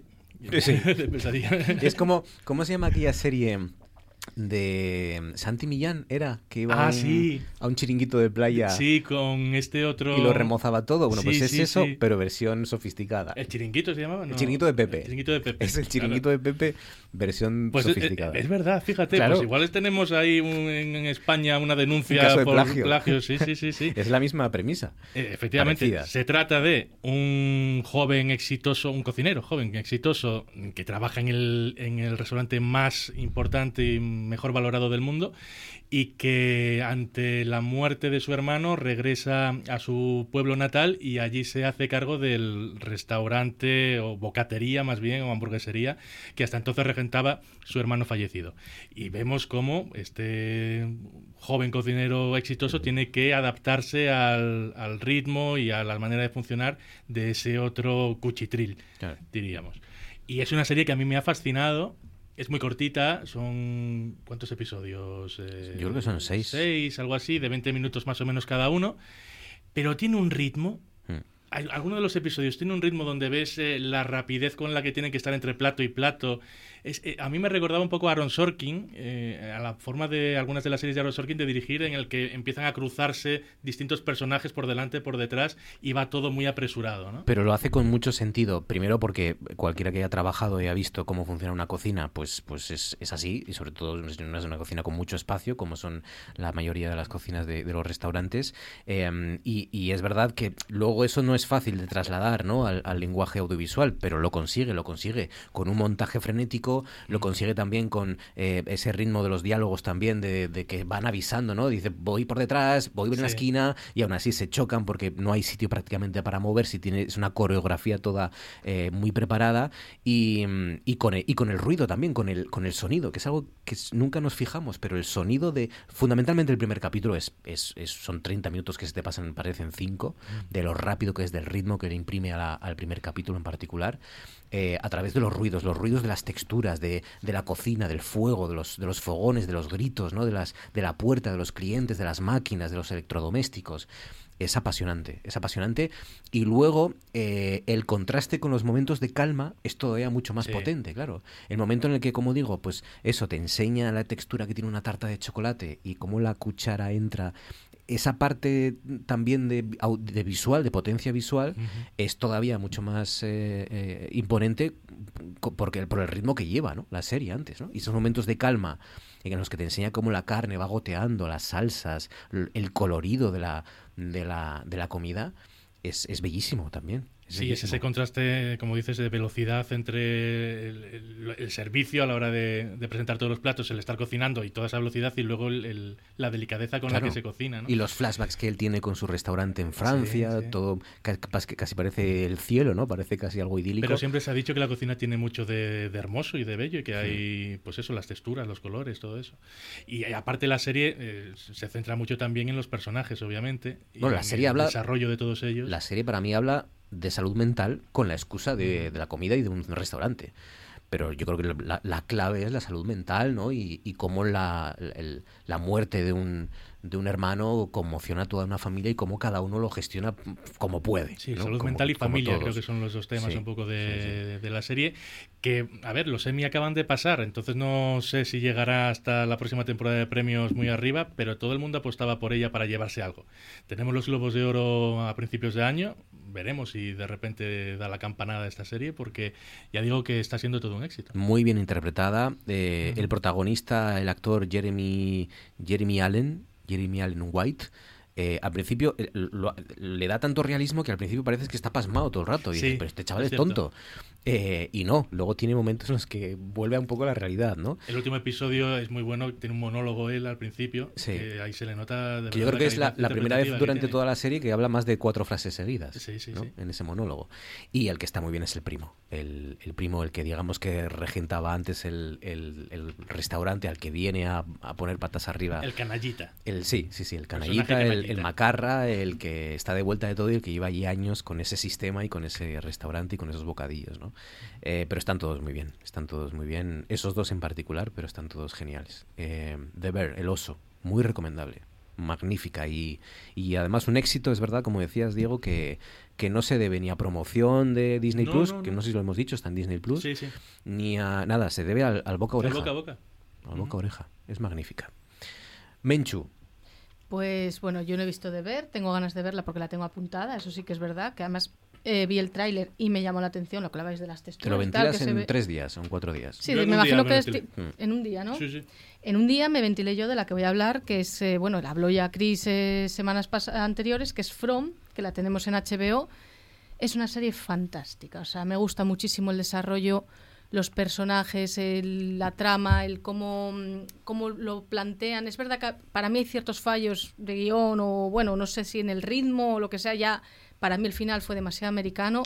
Claro, obviamente dejan abierta la segunda temporada y tiene un punto muy Lovecraft, esa serie. Para mí tiene un punto muy Lovecraft, pero está muy bien, muy bien. A mí me ha gustado mucho. From, F-R-O-M. Sí, Origen, vaya. Y está en HBO Max. En HBO Max, sí.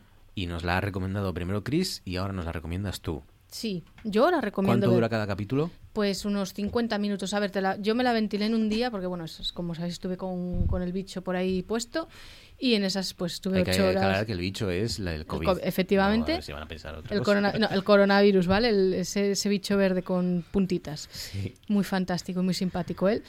Y nada, en un día pues que estaba ya tal, estaba tirada en el sofá y empecé a verla y yo, bueno, pues de seguido tal, no tengo nada más que hacer, no tengo nada mejor que hacer que, que, estar, que estar viendo.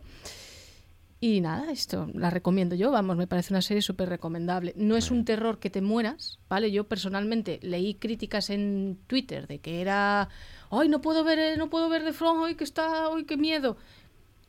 No sé, a ver, y mira que ellos en los años, o sea, ahora es menos, pero en los años siempre he sido bastante cagueta para ver cosas de terror. Ahora ya no tanto, pero a mí no me ha parecido tal. Lo que pasa que sí es verdad que tiene momentos en ¿Es que terror te pegas... psicológico? ¿Es terror...? eh, Psicológico un poquito también, a ver, tiene monstruos, tiene gore, o sea, tiene su Sí. punto, pero no te... Vamos, no me parece que sea para llevarse las manos a la cabeza y decir, no puedo ver esto de ¿Hay noche cosas sola". esotéricas y eso o no? Sí. Sí, ¿no? Sí, sí, claro. Vale. ¿Eso que es lo que te da miedo a ti, Marcos? ¿Lo esotérico? Sí, un poco sí. Ah, vale, vale. Te da un poco de respetito, A veces no me lo creo, a veces... mm, A veces de esto que de repente oyes un ruido en casa, es tú, me ca... Es que a espera". veces, a veces me parece como el, el Deus es máquina, ¿no? Como la, la excusa perfecta para decir, ah, no, fueron los fantasmas, ala, para casa. Claro. ¿No? Y muchas series de miedo terminan así, como diciendo, no, fantasmas. y Fantasmas, sí.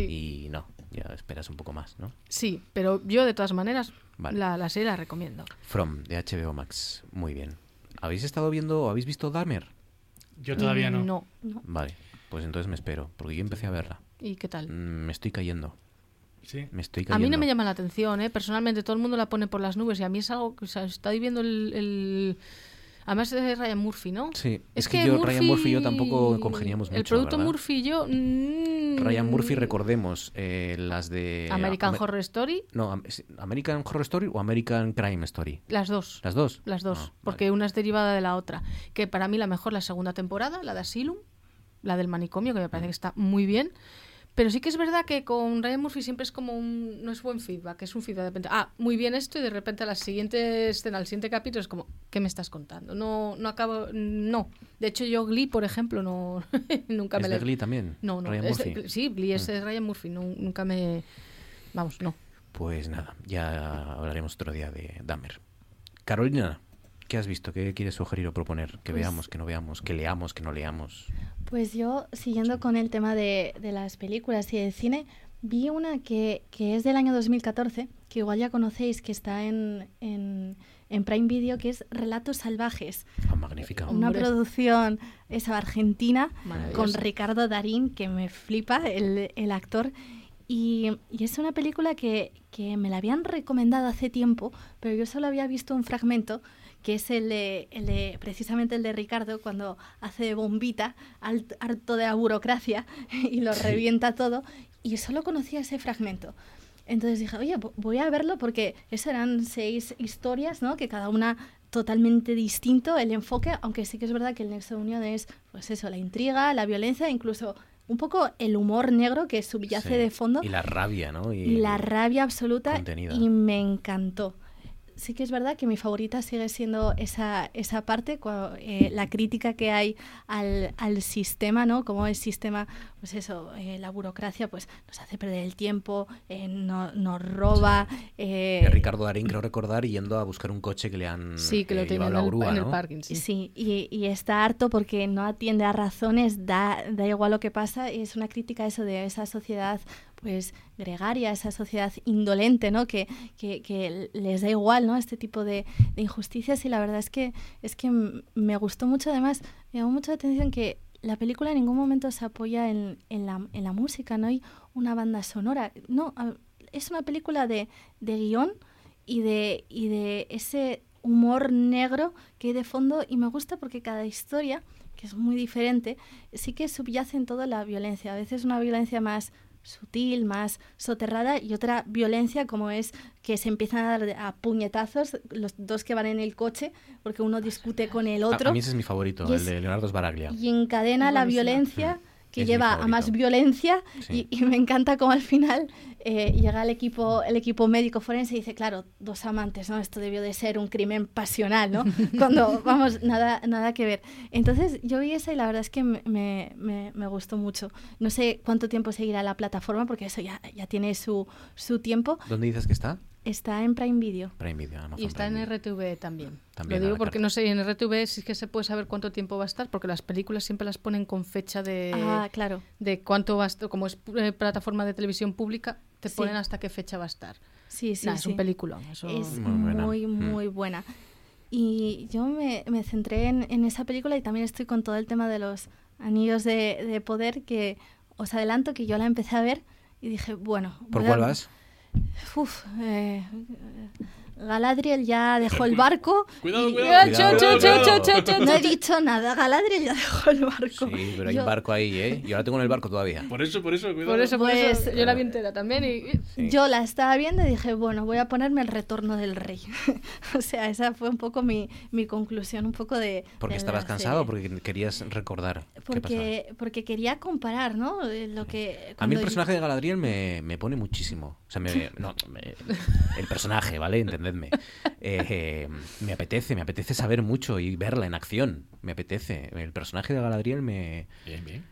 Promete emociones. No eres de esa gente que está quejándose tanto. Eh, Ya sabes que eh, esta serie de Señor de los Anillos ha tenido multitud de palos acerca del personaje de Galadriel. ¿Ah, sí? ¿No? Sí, ¿Por sí, qué? sí, sí, sí. Precisamente porque se escapa de lo que ese personaje es en los libros, que es un- un- una dama elfo, pero que no es para nada una guerrera Ah. que lidera ejércitos Claro, es ni que no- no me leí los absolutamente libros, nada, ¿no? claro. Es que esta serie no está pensada para quienes hemos leído los libros, está pensada para quienes han visto las películas, más Claro. bien. Bien. Y buscan la manera de enlazar en algunos aspectos eh, película y, y serie.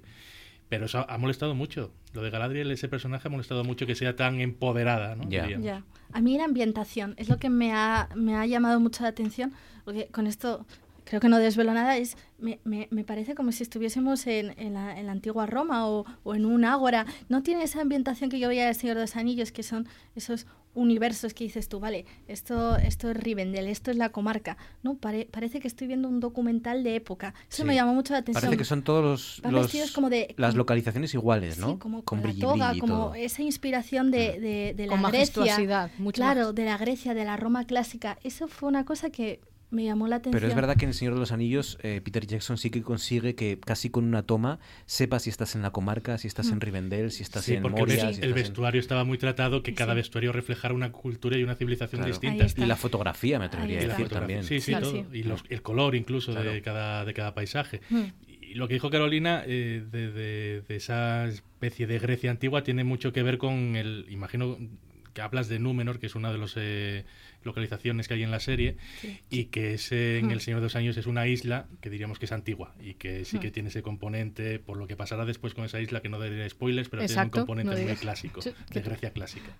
Sí. Entonces, está Sí, muy Atlántida, tiene eso. un punto de Atlántida, la, la isla de Númenor. Sí. O sea, Atlántida me recuerda que la película de Atlantis de Disney está muy poco valorada. Atlantis de Disney. Es un peliculón y yo desde aquí De verdad, me saltáis de temas Sí, así sí, muy has rápido, abierto ¿eh? otro melón. me lo acabas de recordar y digo, qué peliculón. Y ya está. Atlan- ¿Atlantis cuál es? No, no tengo Es que pasó muy desapercibida porque fue después de la época de oro de, de Disney. Después de la sirenita, de La Bella y la Bestia, todas estas pusieron por ahí. Ah, El de un chico con gafas, ¿no? Sí, sí, Con- sí. Sí, el- que- Porque es en el espacio, en realidad. Sí, que su abuelo es arqueólogo y él descubre la tal. Me encanta. El Imperio Perdido, Buenísimo. de 2001, Atlantis. Es que una época muy mala, 2001, para este tipo de cosas. 31 minutos sobre las 10. Ahora sí, nos centramos en Angela Lansbury y vamos allá a contar alguna que otra curiosidad sobre ella. Four, three, two, one, zero. We have ignition.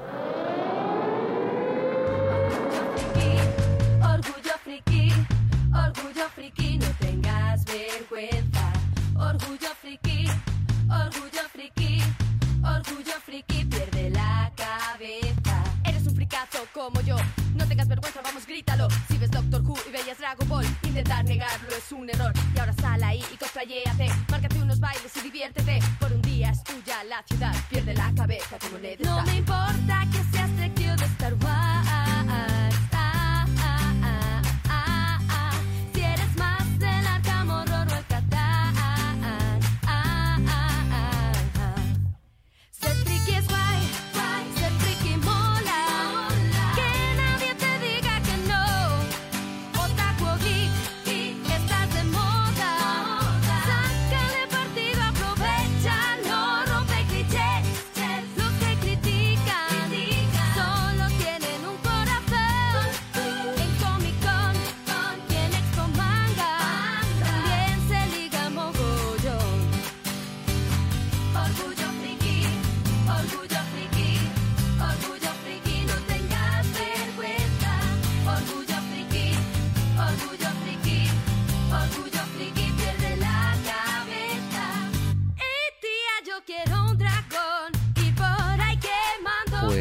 Vamos allá con esta mujer, con la Angela Lansbury, la Lansbury, ¿no?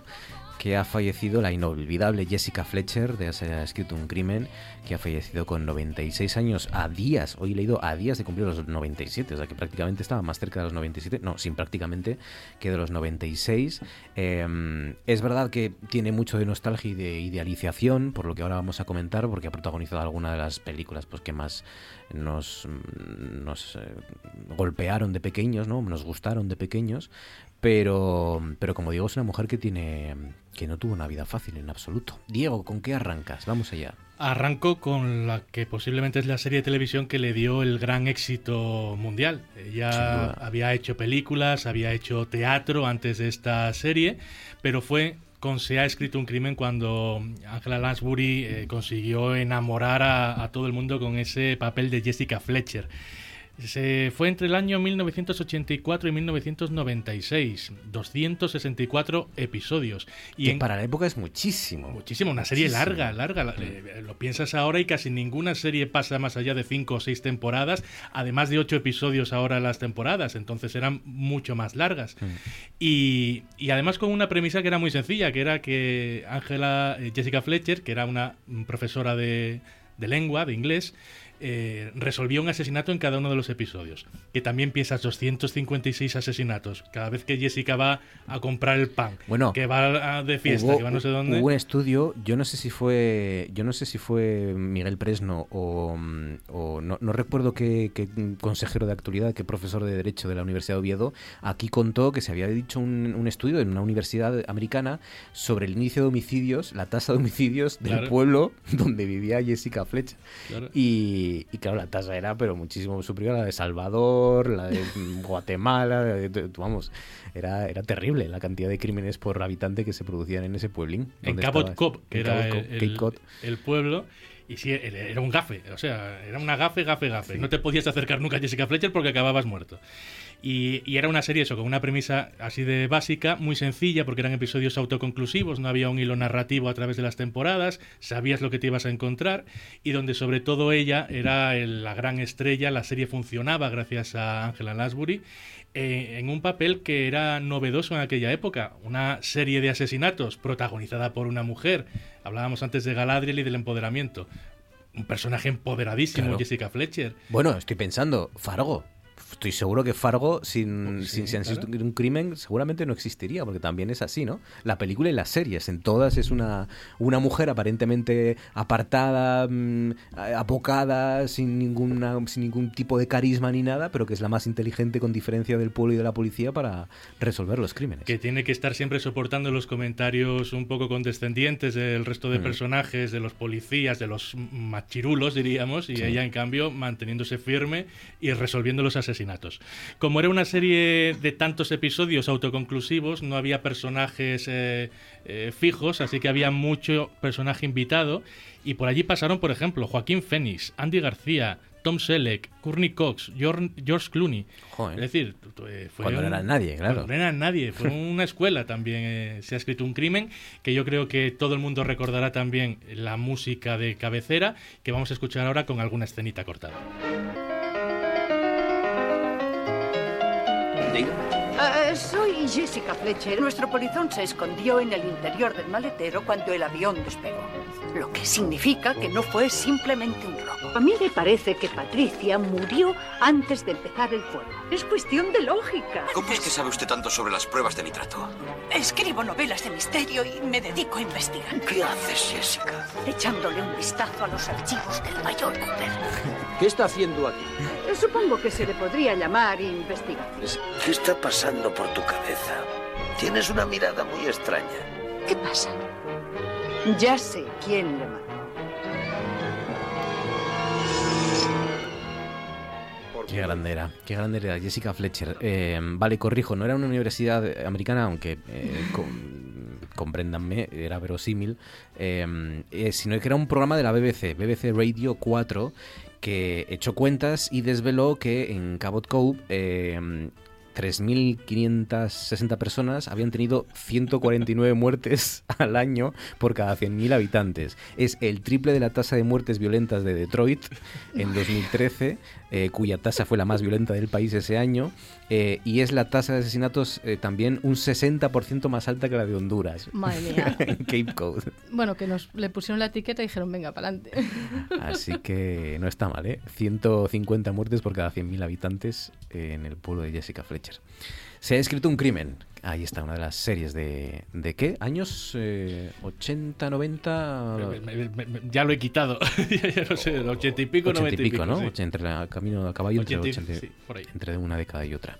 Menchu, primera elección. ¿Con qué arrancas? Pues arranco con los orígenes. Arrancó con los orígenes cuando la Metro Golden Mayer en los años 40 contrató a una chica muy jovencita, inglesa, que ya conocemos, que se llama Angela Lansbury. Era muy jovencita y la contrató para dos películas. La primera para Gaslight en 1944 de Josh Cukor, que bueno, eh, hacía un papel muy pequeñito. Y luego la que traigo yo, que es el retrato de Dorian Gray, que hacía de una corista. Y por eso la traigo, porque bueno, podemos escuchar por primera vez la voz de, Angela Lansbury, súper jovencita. Además, sabéis que bueno, mis compañeros traen más de canto y demás de ella. Y canta un. hace de corista, hace de Sybil Vane, que es un personaje del que se enamora el personaje principal, Dorian Gray. Y que además se acaba, bueno, no creo que desvele nada eh, de spoiler, no sé si alguien nos ha visto la película, si nadie se ha leído la novela de, de Oscar Wilde. a estas alturas ya... Puedo hablar de ello, ¿verdad? Puedo hablar de ello. Bueno, pues la chica pues eh, se acaba suicidando, se quita la vida porque en un momento dado Dorian Gray le rompe el corazón y pues le deja una suma de dinero enorme, pero ella no quiere eso y entonces se suicida, pero la conoce en un cabaret, en un teatrillo, cantando, era una corista y canta esta maravillosa canción que es eh, Little Yellow Bird.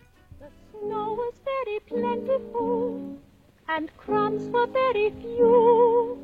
When a weather-beaten sparrow through a mansion window flew, her eye fell on a golden cage, a sweet love song she heard, sung by a pet canary there, a handsome yellow bird.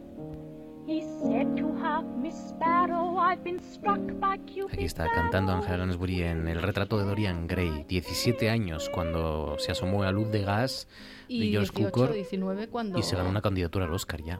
Y ahora es con un par de años más aquí, ¿no? Sí, con 20 añitos ya estaba Con haciendo... 20 años. El retrato de Dorian Gray y ha hecho teatro y ha hecho muchas más Es cosas. que es parte de la Sí. historia, todo, ya no solo del cine, del teatro, o sea, de lo audiovisual. O sea, y además ha cogido toda la época. Igual, mira, podemos hacer paralelismo con la figura de la, de la reina de Inglaterra, que prácticamente tenían la misma edad. Eran del 25, eh, una del 26 y otra del 25. Es verdad. Una ha visto toda la historia en general, ha sido parte de la historia, y ella también lo ha sido parte de la historia eh, cinematográfica, audiovisual, del teatro. Y bueno, creo que se merece, bueno, el Pues sí. homenaje que le estamos haciendo y el homenaje en general, Pues sí. porque sí. Carol, venga, primera elección. Carolina, ¿con qué eh, debutas esta Pues noche? yo debuto con, con lo que me toca más cerca de Angela Lansbury, que es eh, Disney, La Bella y la Bestia, que fue, eh, yo habiendo nacido en los 90, pues es la referencia más clara que, que tengo. Y ella fue no la... nos gusta mucho que nos recuerdes esto, ¿eh? De todas formas, también te lo digo, ¿eh? Estás entre... Exacto de que, No, no, ¿eh? no. De que vengas recordando tu edad, esto no... Vaya, ya al próximo no programa ya no vuelvo. Por favor, no, porque esto que ya quede aquí. Ya lo has dicho ya, ya lo sabemos. Lo insultantemente joven que eres. Bueno, bueno, tampoco tanto. Em, ella hacía del entrañable papel de la, de la tetera de la señora Potts, que era la madre de, de entre ellos de la tetera Chip, esta Sí. chiquitina tan, tan entrañable. Y bueno, lo, lo llamativo fue que ella eso era la jefa de cocinas, de la, la ama de, de llaves de ese castillo de la bestia, pero en lo personal Angela Lansbury tenía muy claro el, el, el papel. De hecho, no fue la primera opción del director. El director tenía claro que quería Mary Poppins, que en aquella época eran como las dos actrices que estaban como en auge. Y Mary Poppins dijo que, que no, que ella actuar en este tipo de este doblaje que la podían encasillar totalmente en películas infantiles. Entonces Angela Lansbury tampoco lo tenía muy claro y de hecho ella hizo una pequeña demo porque le decían, oye, ¿cómo actuarías tú haciendo de tetera? Y ella te decía, "Es que no tengo ni idea. Entonces hicieron una demo y fue la que quedó ya en, en la película y dijeron, venga, adelante. Y fue tanto la repercusión de este personaje que incluso hoy en día en series de actualidad como Once Upon a Time, la de Érase una vez, aparecen referencias. De hecho, eh, eh, Disney en sus producciones de Tarzán y de otras cosas aparecen pequeñas teteras que el, el semblante recuerda pues, pues a ella. Entonces, bueno, es, ha llegado a ser un personaje tan entrañable dentro de la cultura pop que incluso eh, han desarrollado Disney la historia de su marido. Porque claro, ella tiene unos hijos, unas tacitas pequeñitas. ¿Quién fue su, su Espera, marido? espera. eh, eh, ¿hay, ¿Hay una serie de Disney del marido de la tetera de la Bella y la Bestia? Yo también cuando lo leí flipé un poco, pero luego mirándolo más en profundidad, es como, como un spin-off que hacen en series de Disney. Empiezan a hablar, tengo aquí apuntado el nombre de Alaric Potts, que era el antiguo amo de establos que murió antes de toda la tragedia Ah, que o sea hubo que no, no hubo transformación, no sabemos en qué se hubiera transformado, en, en tetero. Claro, sería, claro, sería el señor Tetero, pero no se sabe.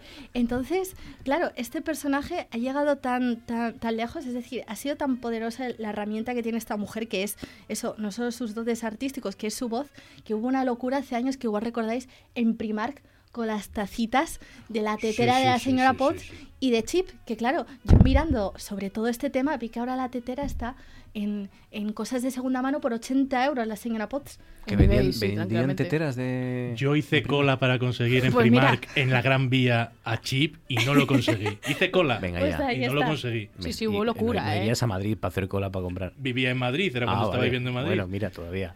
Así que nada, traigo un pequeño audio del doblaje original de la señora Potts. Esta es la señora Potts, que es la voz de Angela Lansbury, eh, la tetera de la Bella y la Bestia en versión original, que era la voz de Angela Lansbury. Who is it? Mrs. Potts, dear. I thought you might like a spot of tea. But you're. You're a. Oh! Careful! This is impossible. Hmm. I know it is. But here we are. Told you she was pretty, Mama, didn't I? All right, Chip, now that'll do.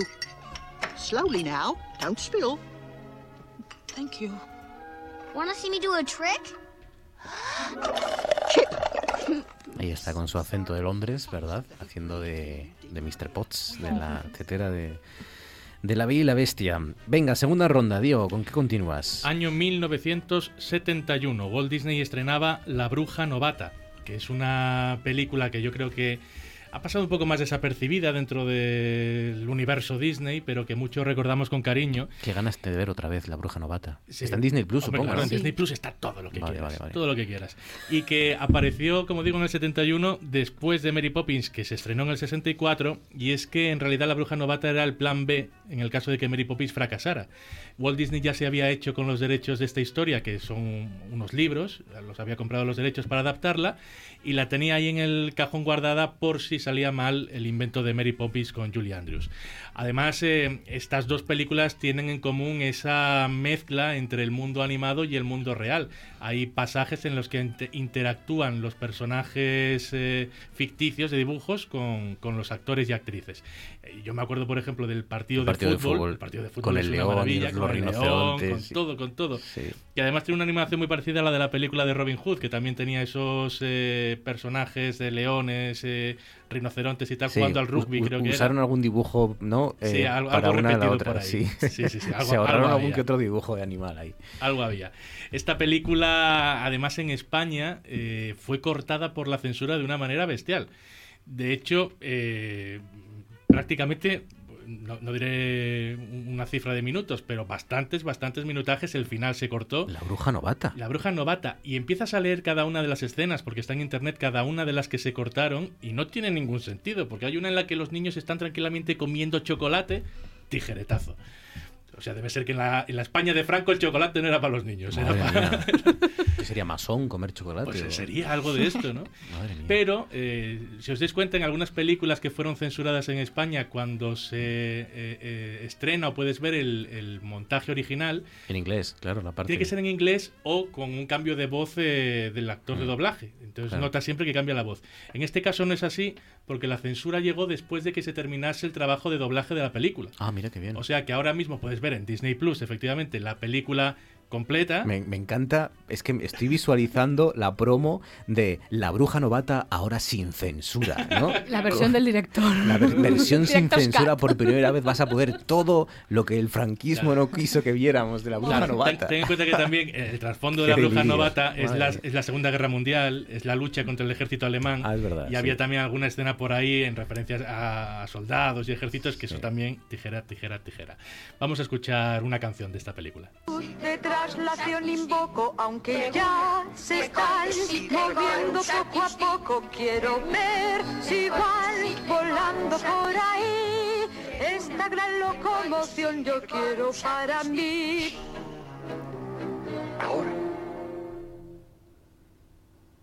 Treguna, mecoides, precorum satis vi.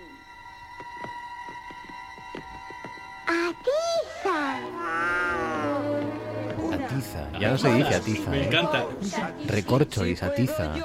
Ya no se dice. Cogí este corte por el atiza, es que me parece una maravilla de palabra. Recorcholis, atiza. Eh, pues nada, la bruja novata. Mm, Bed Knobs and Bromsticks se tituló en la original. Fíjate. Y aquí lo tradujimos como la bruja novata. Eh, boliches y escobas. Eh, sería Bueno, el literalmente. boliche, del boliche de la, sí. de la cama para poder volar. Bed knobs y and broomsticks, eh, boliches y escobas. Eh, travesuras de una bruja en Hispanoamérica. Era travesuras de una bruja. Que ahí a ver, el franquismo coge eso y ya. Ya, vamos, o sea, según se lo traen, dice hasta luego. Venga, Menchu, segunda elección. Bueno, como sabéis, Angela Lansbury, eh, a partir de se ha escrito un crimen, mm, pasó a ser un personaje muy de la cultura popular. Y como no podía ser, en un programa aquí en España que tuvimos en los años 90, eh, que era Muchachada Nui, tengo que hacerlo, lo siento, el sonido lo tengo que hacer. Tenían en- insertado en su, en su mundo una serie que serán los Clanstein, ¿vale? En el año 94. Pues los Clanstein eran los Clanstein y sus tribulaciones. Era una familia formada por papá Clanstein, mamá Clanstein, estaba el hermano y estaba Angela Lansbury Clanstein, No me acordaba de esto. que era, que era la, la adolescente de la familia, a la que le sale un grano, le pregunta a mamá qué pasa. Y esas cosas es genial porque tú ves a la señora dibujada, tal cual es Angela Lansbury dibujada, doblada por todos los de Muchachada Nui, o sea, por Y por toda esta gente, te lo puedes imaginar. Y eso, vestida como si fuese Jessica Fletcher. Y he escogido un trocito de un capítulo que se llama Londres callando, ¿vale? Haciendo alusión al London Calling de The Clash. Y es que es muy bueno porque el crossover que hay, eh, o sea, vamos a posicionarnos, eh, esto, Angela Lansbury, mm, adolescente, se va de intercambio porque le dan una beca, viene otro en su lugar y ella va y vamos a descubrir quién es su eh, anfitriona. Va- ¿Se va de intercambio a dónde? A Londres. A Londres. A Londres. Vamos a descubrir quién es su anfitriona. Desde Albacete. Al llegar claro. a Londres. Por Dios, Oga. Tú debes ser la sangre fresca que viene de intercambio, ¿no? En efecto. ¿Y usted? Usted es J.K. Rowling. Bueno, ese es mi nombre humano. El auténtico no se puede pronunciar y significa más o menos sierva a tiempo completo de la oscuridad. Más o menos. Dígame, señora Rowling, ¿qué opina de que la acusen de fomentar la brujería entre los lectores infantiles? Hostia, pijo hueva. Eso es tan absurdo como creer que Jorge Sanz puede convertirse en Conan. Ahora disculpa, me voy a recoger la casa. O mejor no, la quemaré con nosotros dentro y ofreceré nuestro sacrificio al maligno. Mientras en el hogar de los Clamstein. Así que vienes a pasar tres meses en nuestra casa. Así es. Pero tú no eres Harry Potter, tú eres Jaime Bores. Es que hace tanto que no salgo por la tele. Jaime Bores. Jaime Bores. Jaime Bores era el rubito este que aparecía por la Sí, tele, ¿no? sí, sí. Eh, Madre mía, ¿dónde está Jaime Bores? Buena pregunta, por No a- No, no digas, no digas lo No. mismo que con Patrick Por Swayze. eso, por eso. No, no. Contente. A ver si lo levanto otra vez. Claro. Eh, bueno, los Clamstein que están en RTV a la carta también. Sí, y en YouTube también, sí, sí, YouTube. están los cortes por ahí. Ahí está. Ángela Lansbury Clamstein. Clamstein. Eh, Carolina, la segunda elección. Pues yo ya me voy del año 91 al año 2015 al videojuego Kingdom Hearts 2, donde yo cuando era pequeña jugué al, primero, pero al parecer en la segunda entrega ya pusieron a, Angela Lansbury en, el papel que, hablábamos antes de la señora Potts, porque al parecer eh, este videojuego es, es una mezcla entre el mundo del Final Fantasy y el mundo Disney. Y además cuando hicieron la producción con Disney se aseguraron que eso es una cosa que me gusta muchísimo de los videojuegos, que es coger la voz original de los personajes de las películas de Disney. Y claro, ahí estaba Angela Lansbury, que ¿qué le iba a decir a esta señora que nació en los años 20 que iba a acabar en la industria del videojuego haciendo doblaje. Entonces, este juego simplemente son como 13 mundos, cada uno ambientado en, en mundos de Final Fantasy, de, de- de Disney, y uno de ellos, por supuesto, es el de El Castillo de, de la Bestia. Y ahí está la, la tetera, la señora Potts, donde ella tiene un poder para acabar con la oscuridad, que el concepto de la oscuridad dentro del videojuego es como un poco en El Señor de los Anillos, el poseer el anillo de poder, que es una gran fuente de poder que te puede terminar corrompiendo, pues ahí está la tetera y está Angela Lansbury que te ayuda a resolver los acertijos y a seguir avanzando en las, en las misiones. O sea, tú puedes en este videojuego jugar en el, en el universo de Final Fantasy con Goofy, por ejemplo.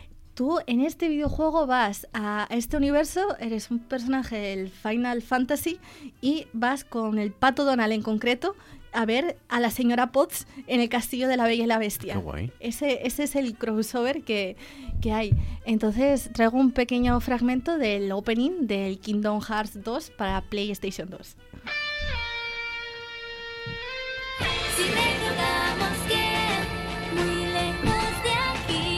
El otro lo puse en inglés y dije, bueno, acá está en castellano. ¿Qué lo, querías en inglés? Lo quería en japonés. En japonés. Pues no Sanctuary. puede ser. Lo pensé. Sanctuary. No puede ser muy mal, Lo- Carolina. Muy lo mal. pensé. Muy mal, muy mal. Entre eso y, y lo de decir tu edad, ya nos has Ay, dejado Dios. hecho polvos. ya no vuelvo.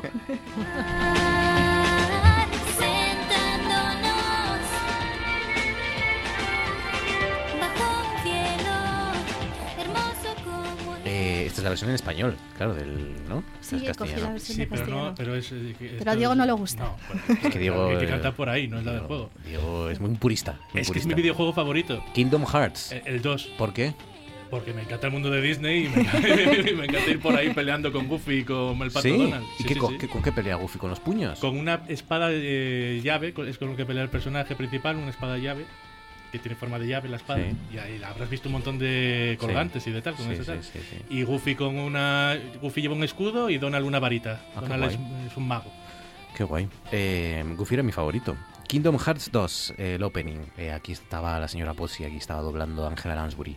Última ronda rápidamente, Diego, ¿con qué cierras? Cierro con eh, la voz de Angela Lansbury cantando precisamente la canción de La Bella y la Bestia en el 25 aniversario del estreno de esta película. En el Lincoln Center, eh, al piano estaba Alan Menken, que es el compositor de la música y de las canciones de no solo de La Bella y la Bestia, de un montón de películas de, Disney. Y en el escenario aparece Angela Lansbury a sus 90 años con esta voz. Just a little change. Small to say the least, both a little scared, neither one prepared. Beauty and the Beast. Ever just the same. Ever a surprise. Ever as before, ever just as sure as the sun will rise. Tale as old as time, tune as old as song, bittersweet and strange, finding you can change, learning you were wrong. Certain as the sun. Qué bonita. Angela Lansbury con 90 años cantando la canción de la señora Potts, de la tetera de La Bella y la Bestia. Aquí, por cierto, Marta Martorell es la actriz de doblaje que, que hacía la voz y que escuchamos en esta canción, en la versión en castellano. Eh, Menchu, última... No, espera, vamos a saltar. Eh, Juanjo, vamos con Carolina primero y luego cierra Menchu para cerrar con el homenaje a, a Hagrid. Carolina, ¿con qué cierras? Pues cierro con Los Tres Mosqueteros. Tenía que hablar un poco de, de- de historia. Los Tres Mosqueteros de Alejandro Dumas. Eh, D'Artagnan, todo esto que, conocemos, y Angela Lansbury en el maravilloso papel de Ana de Austria, que por cierto, reina nacida en Valladolid, que la casaron bien joven con Luis XIII y sería la futura madre de, del Rey Sol, de Luis XIV. Y Angela Lansbury está soberbia en el papel y en parte por Alejandro Dumas, que se esforzó en retratar a la, a la reina, que era profundamente odiada en la Francia de aquella época, en retratarla como una mujer eh, inteligente, como una mujer valiente y como una mujer muy bella. Y Angela Lansbury cumple so- soberbiamente el papel. Pensar que eh, ella en su papel de Ana de Austria, el marido con el que se casó, eh, no tenía otros intereses, otras compañías, más bien amigos y tras veintipico años de matrimonio ella no se quedaba embarazada y finalmente se queda embarazada, se cree que, de, que del cardenal y lo dicho, una mujer profundamente odia- odiada que Alejandro Dumas se esforzó en retratar muy bien.